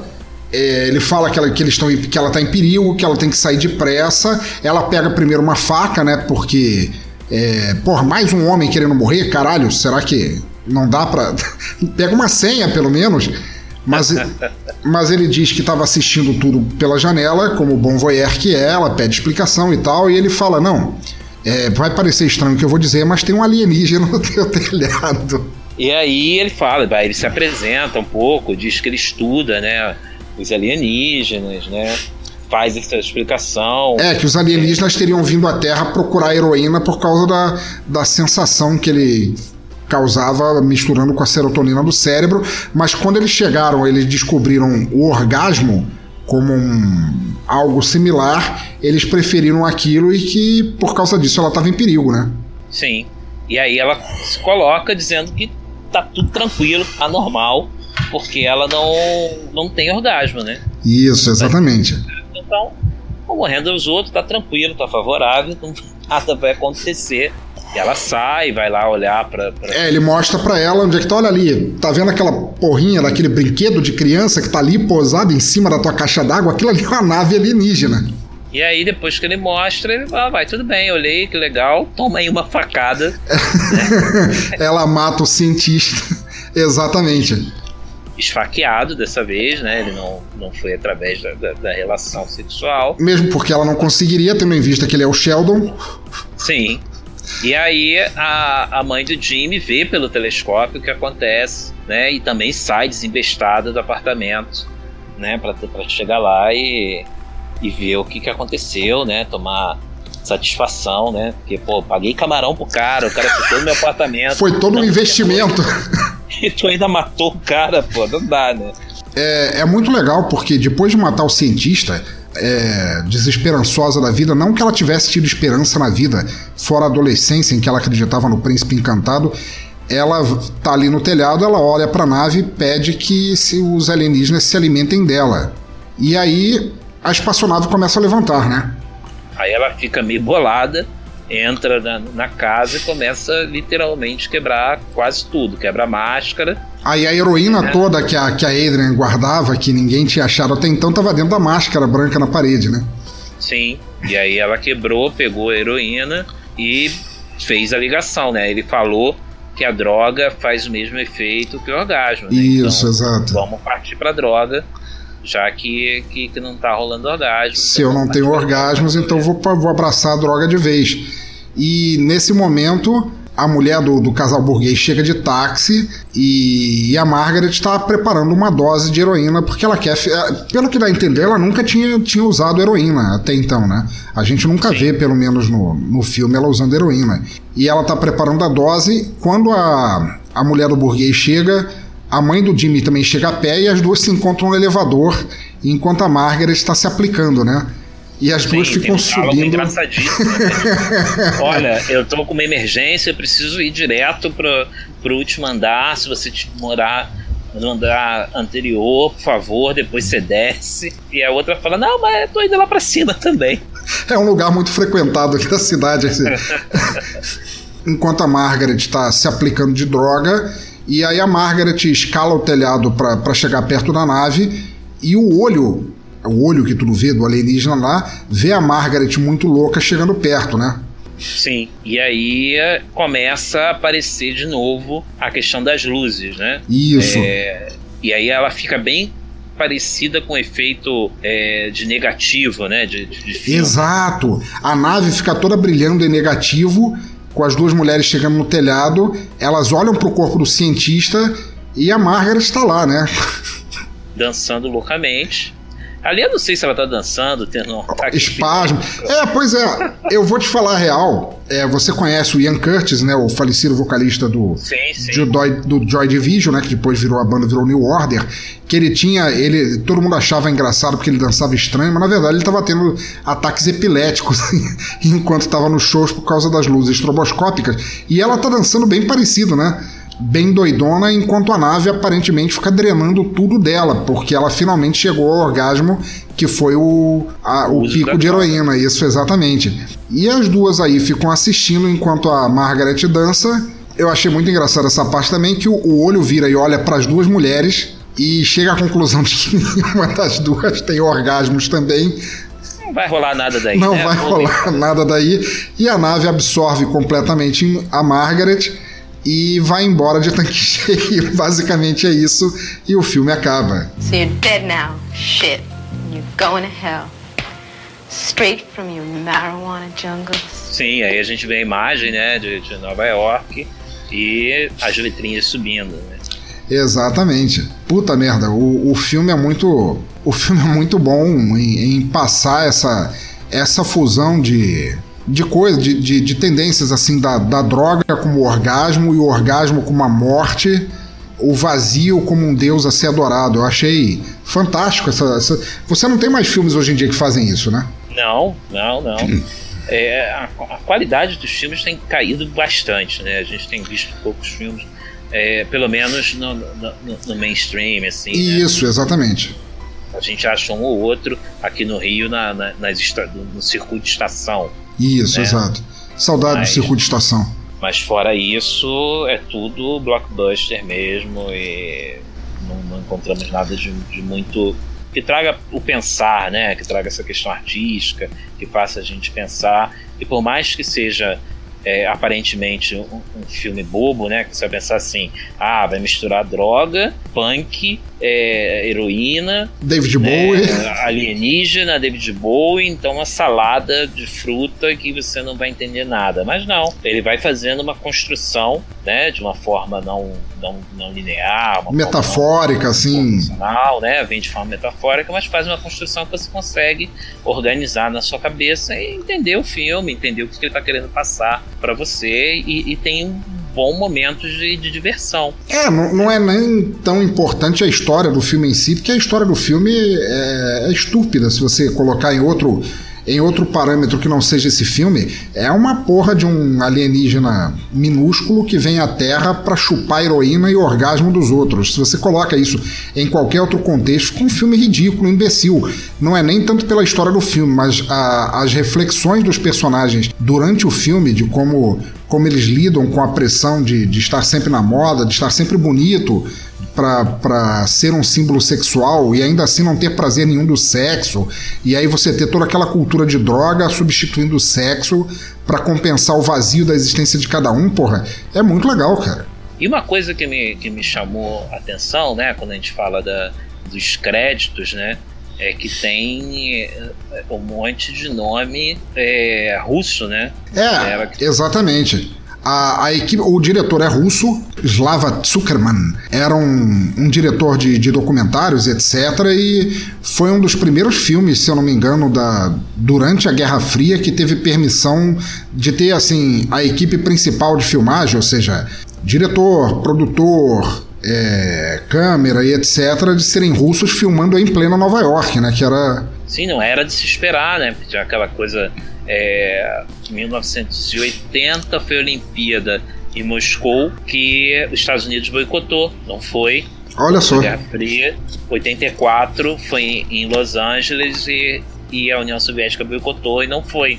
Né? Então, por conta da Guerra Fria. Mas mesmo assim, no meio, né, entre, os dois, entre os dois eventos, conseguiu a entrada né, de, de produtores, da- da- do diretor né, nos Estados Unidos. Então foi até um, um grande feito para época. E o filme, porra, é, pegou um merecido status de cult de lá pra cá. Olha, eu sei que a gente fez piada, ouvintes, e que a gente falou de, de, de algumas situações que. é, narradas ou comentadas para a gente pareceram engraçadas, mas o filme é muito legal de assistir. O filme levanta questões importantíssimas até os dias de hoje, é bem legal. Vai, vai do, do, do título do filme, Liquid Sky, que era uma, uma gíria. Usada para definir heroína, né? O paraíso líquido, né? O céu líquido. Sim, é, lá nos anos 80 era, era a forma e aí deu o título ao filme. Não foi, não foi à toa. E parece que, que vai rolar uma sequência do filme, né? Pra ir fazer essa sequência do filme. E super interessado em ver né, uma sequência desse filme nos dias atuais. Se eles vão é, trazer para cá, né, para os anos 2000, né, para a primeira década dos anos 2000, ou, ou se vão ainda fazer mais para trás, anos 90. Fiquei curioso de ver o que, que, que, pode sair por aí. É, eu suponho que seja alguma coisa mais, mais atual, principalmente porque a atriz principal, que é a Anne Carlyle, ela já é uma senhora de respeito agora. Ela não faz mais esses filmes sobre é, minha vagina pode matar, etc. hoje em dia. ou até pode ser que faça, mas não, não teria talvez o mesmo efeito na audiência, né? Sim, sim. Mas pode ser, sei lá, o, o, o o disco voador volta e eles começam a descobrir alguma coisa sobre aquilo, não sei, né? Mas vamos esperar, né? Interessado aí. Né? E, e, Roger, eu queria te perguntar assim, baseado em tudo que, que a gente é, pensou, é, viu e comentou sobre esse filme, sobre Liquid Sky, tudo, toda, toda a discussão que ele, que ele pode é, fazer nascer na, na cabeça da, das pessoas que assistem e que pensam a respeito, qual outro filme você recomendaria, assim, que tivesse talvez o mesma, a mesma pegada é, louca completamente de, de, de, drogas e distorção de realidade, a, a, a, questão do sexo enquanto morte. Qual filme você recomendaria para os ouvintes que, assi que assistirão Liquid Sky, seja pela locadora do Deachaguro ou pelo link do YouTube sem legenda, é, que, que causasse o mesmo tipo de discussão? Eu não, eu não lembro de um filme exatamente né, com, parecido com esse, mas lembro de ter visto um que chama Breaking Glass, que é sobre um cantor de rock, né, que quer subir ao topo da profissão, né, a, é, é, a qualquer custo, né. E aí tem questão de droga envolvida no meio, né. Tem esse visual bem anos 80. Então acho que ele é, é, é bem interessante. Né? Breaking Glass ele é de 1980 exatamente. Olha só que legal. Né? Foi dirigido por Brian Gibson. Porra. Então você consegue, consegue achar ele aí na, nas locadoras da vida. tá certo. E eu, já pelo meu lado, assim, na verdade, eu pensei em alguns filmes que poderiam representar isso. Entre eles, por exemplo, o próprio Pink Floyd The Wall, que é um, é um filme que ao mesmo tempo é animação, animação musical do, do disco The Wall do Pink Floyd. Também poderia ser o filme do Altered States, em inglês, que é um filme do Ken Russell sobre um, um cientista e a esposa que usam drogas como forma de expandir a, a mentalidade do, das pessoas e transformar o sexo em algo que abre portas para outras dimensões, que é uma loucura muito grande do Ken Russell. E ouvintes, é, se vocês quiserem assistir Breaking, Breaking Glass, ou para aqueles que infelizmente não conhecem Pink Floyd The Wall, ou até o Altered States, que eu não me lembro, não vou lembrar de jeito nenhum o título em português, mas vai estar ali nos links, que agora me escapou. Estão ali nos links, procurem, conheçam mais, não usem drogas a não ser que vocês queiram muito. é, não façam sexo sem camisinha, vocês podem morrer e não com um cristal enfiado na, na cabeça, vocês podem morrer de formas muito mais lentas e, e dolorosas por causa de uma DST qualquer. Agora nós ficamos, é claro, vamos fazer uma pausa, porque o mestre já está aqui cutucando o meu lombo. Vamos para o DA Chaguro Responde, nossa sessão de feedback, e depois voltamos. Inferno, quem será uma hora dessas? Correio! You have mail.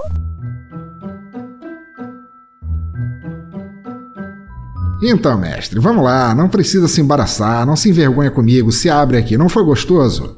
Sabe, sua barata ponta banhuda.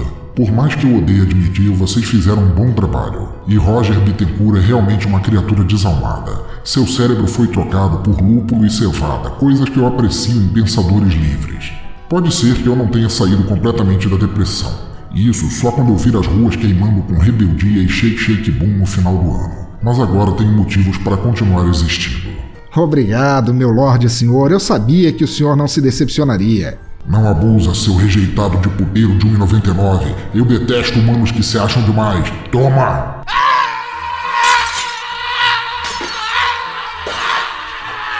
Ai, ai, porra, mestre. Ai, bem no nervo ciático. E, e me bateu com a TV de LED ainda por cima, era a última. Droga, como é que eu vou assistir Masterchef agora? Ai, ai, ai deixa pra lá. Enfim, doeu, doeu, mas valeu a pena para ver o senhor voltar a ficar assim, todo bruto e grosseirão comigo. Sai de perto de mim, nojento, e fala de novo da Infinity Tour. É pra já grande e muito macho de Achagur. Vale a pena voltar a sofrer só pra te ver assim, todo pimposo comigo. Ai, ai.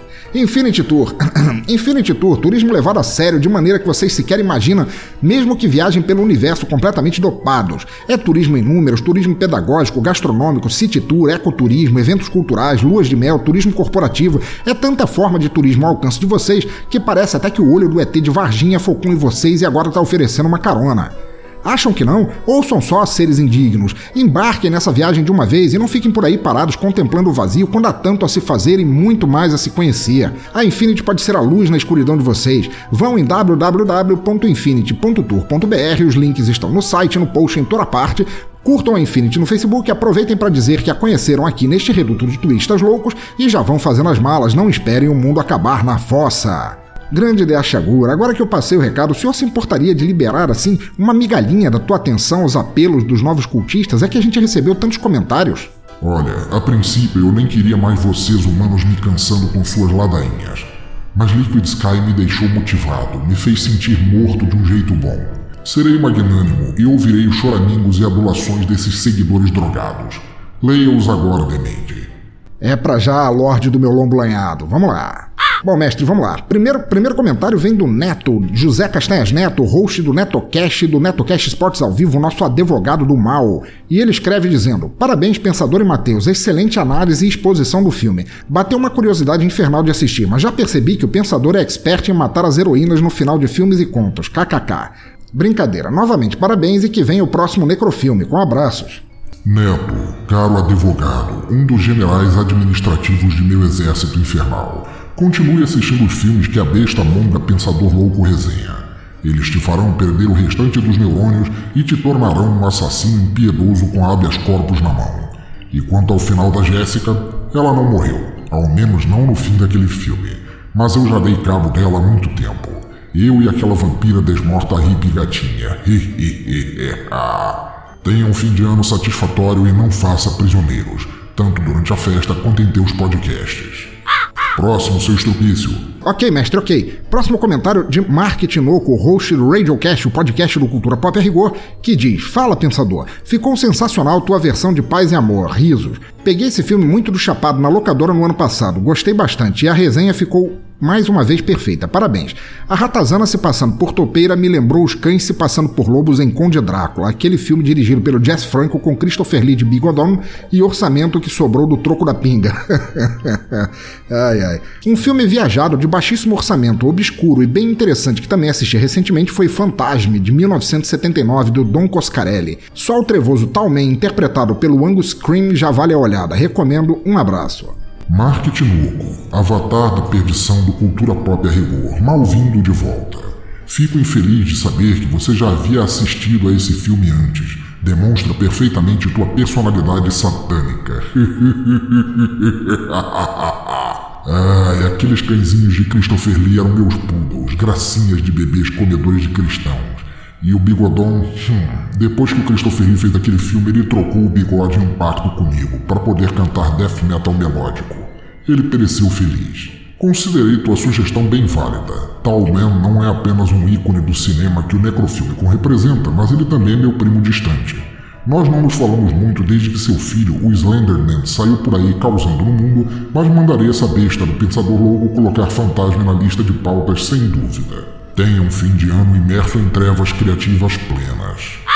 Próxima. Ok, chefia. Próxima mensagem vem de Jorge Augusto, do Animesphere, nosso padrinho Jorge Augusto, do podcast Animesphere, que escreveu dizendo: Não conheço esse filme, mas minha cartela de filmes trash é bem limitada, então eu não sou parâmetro. Mas o episódio está perfeito como sempre. Grande abraço e até o próximo comentário.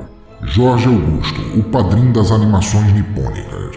Não pense que não percebi tua tática de se esconder de assistir aos filmes resenhados aqui como forma de se proteger da insanidade. Ela chegará até mais rápido a você se continuar assistindo animes, principalmente aqueles com tentáculos.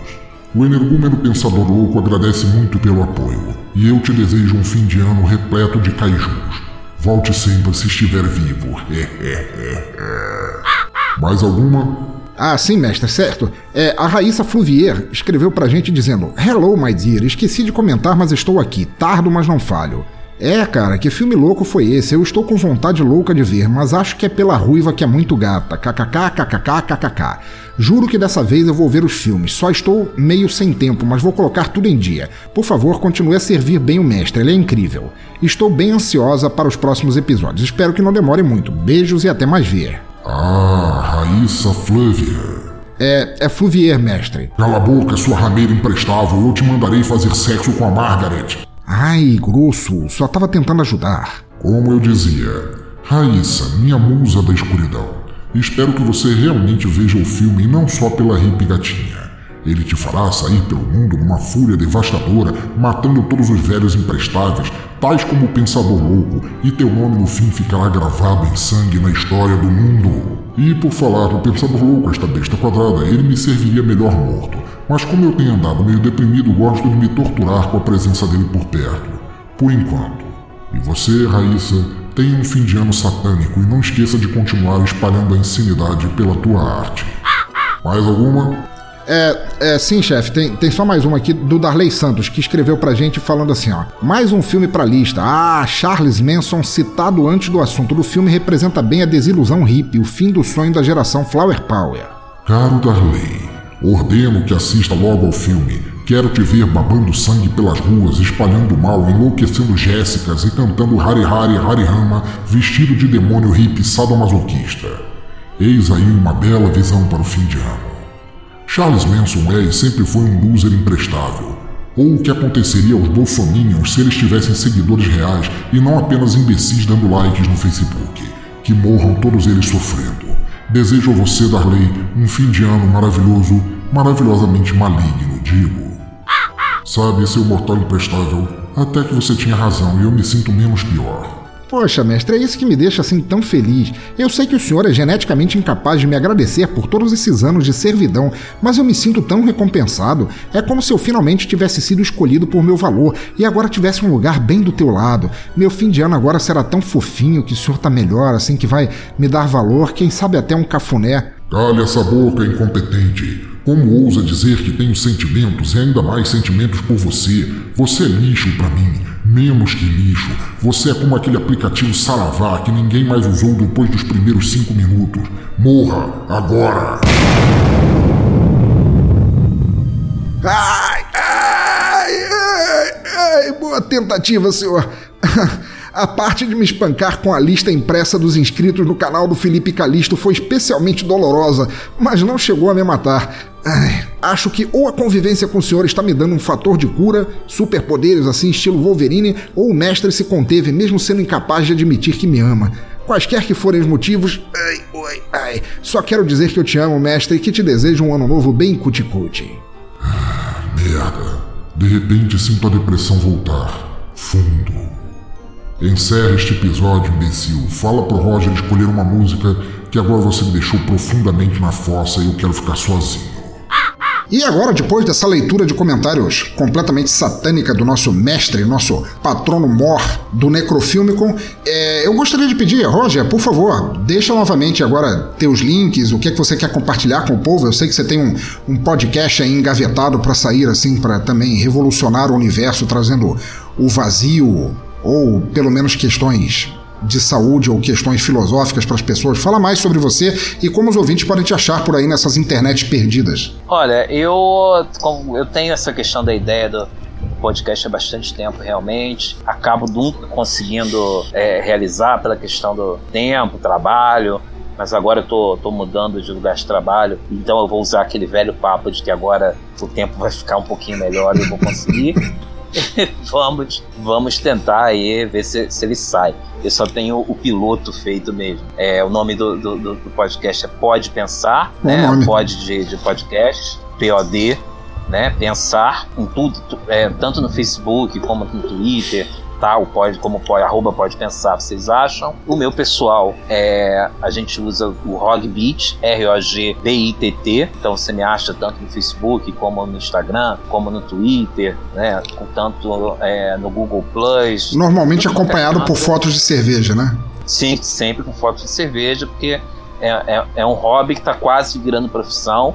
Opa. Né? Eu fiz o, curso de sommelier de cerveja aí, terminei agora. Então vai sair do hobby, vamos ver o que, que a gente consegue fazer para ganhar uns trocadinhos a mais também, que é, que é bastante importante.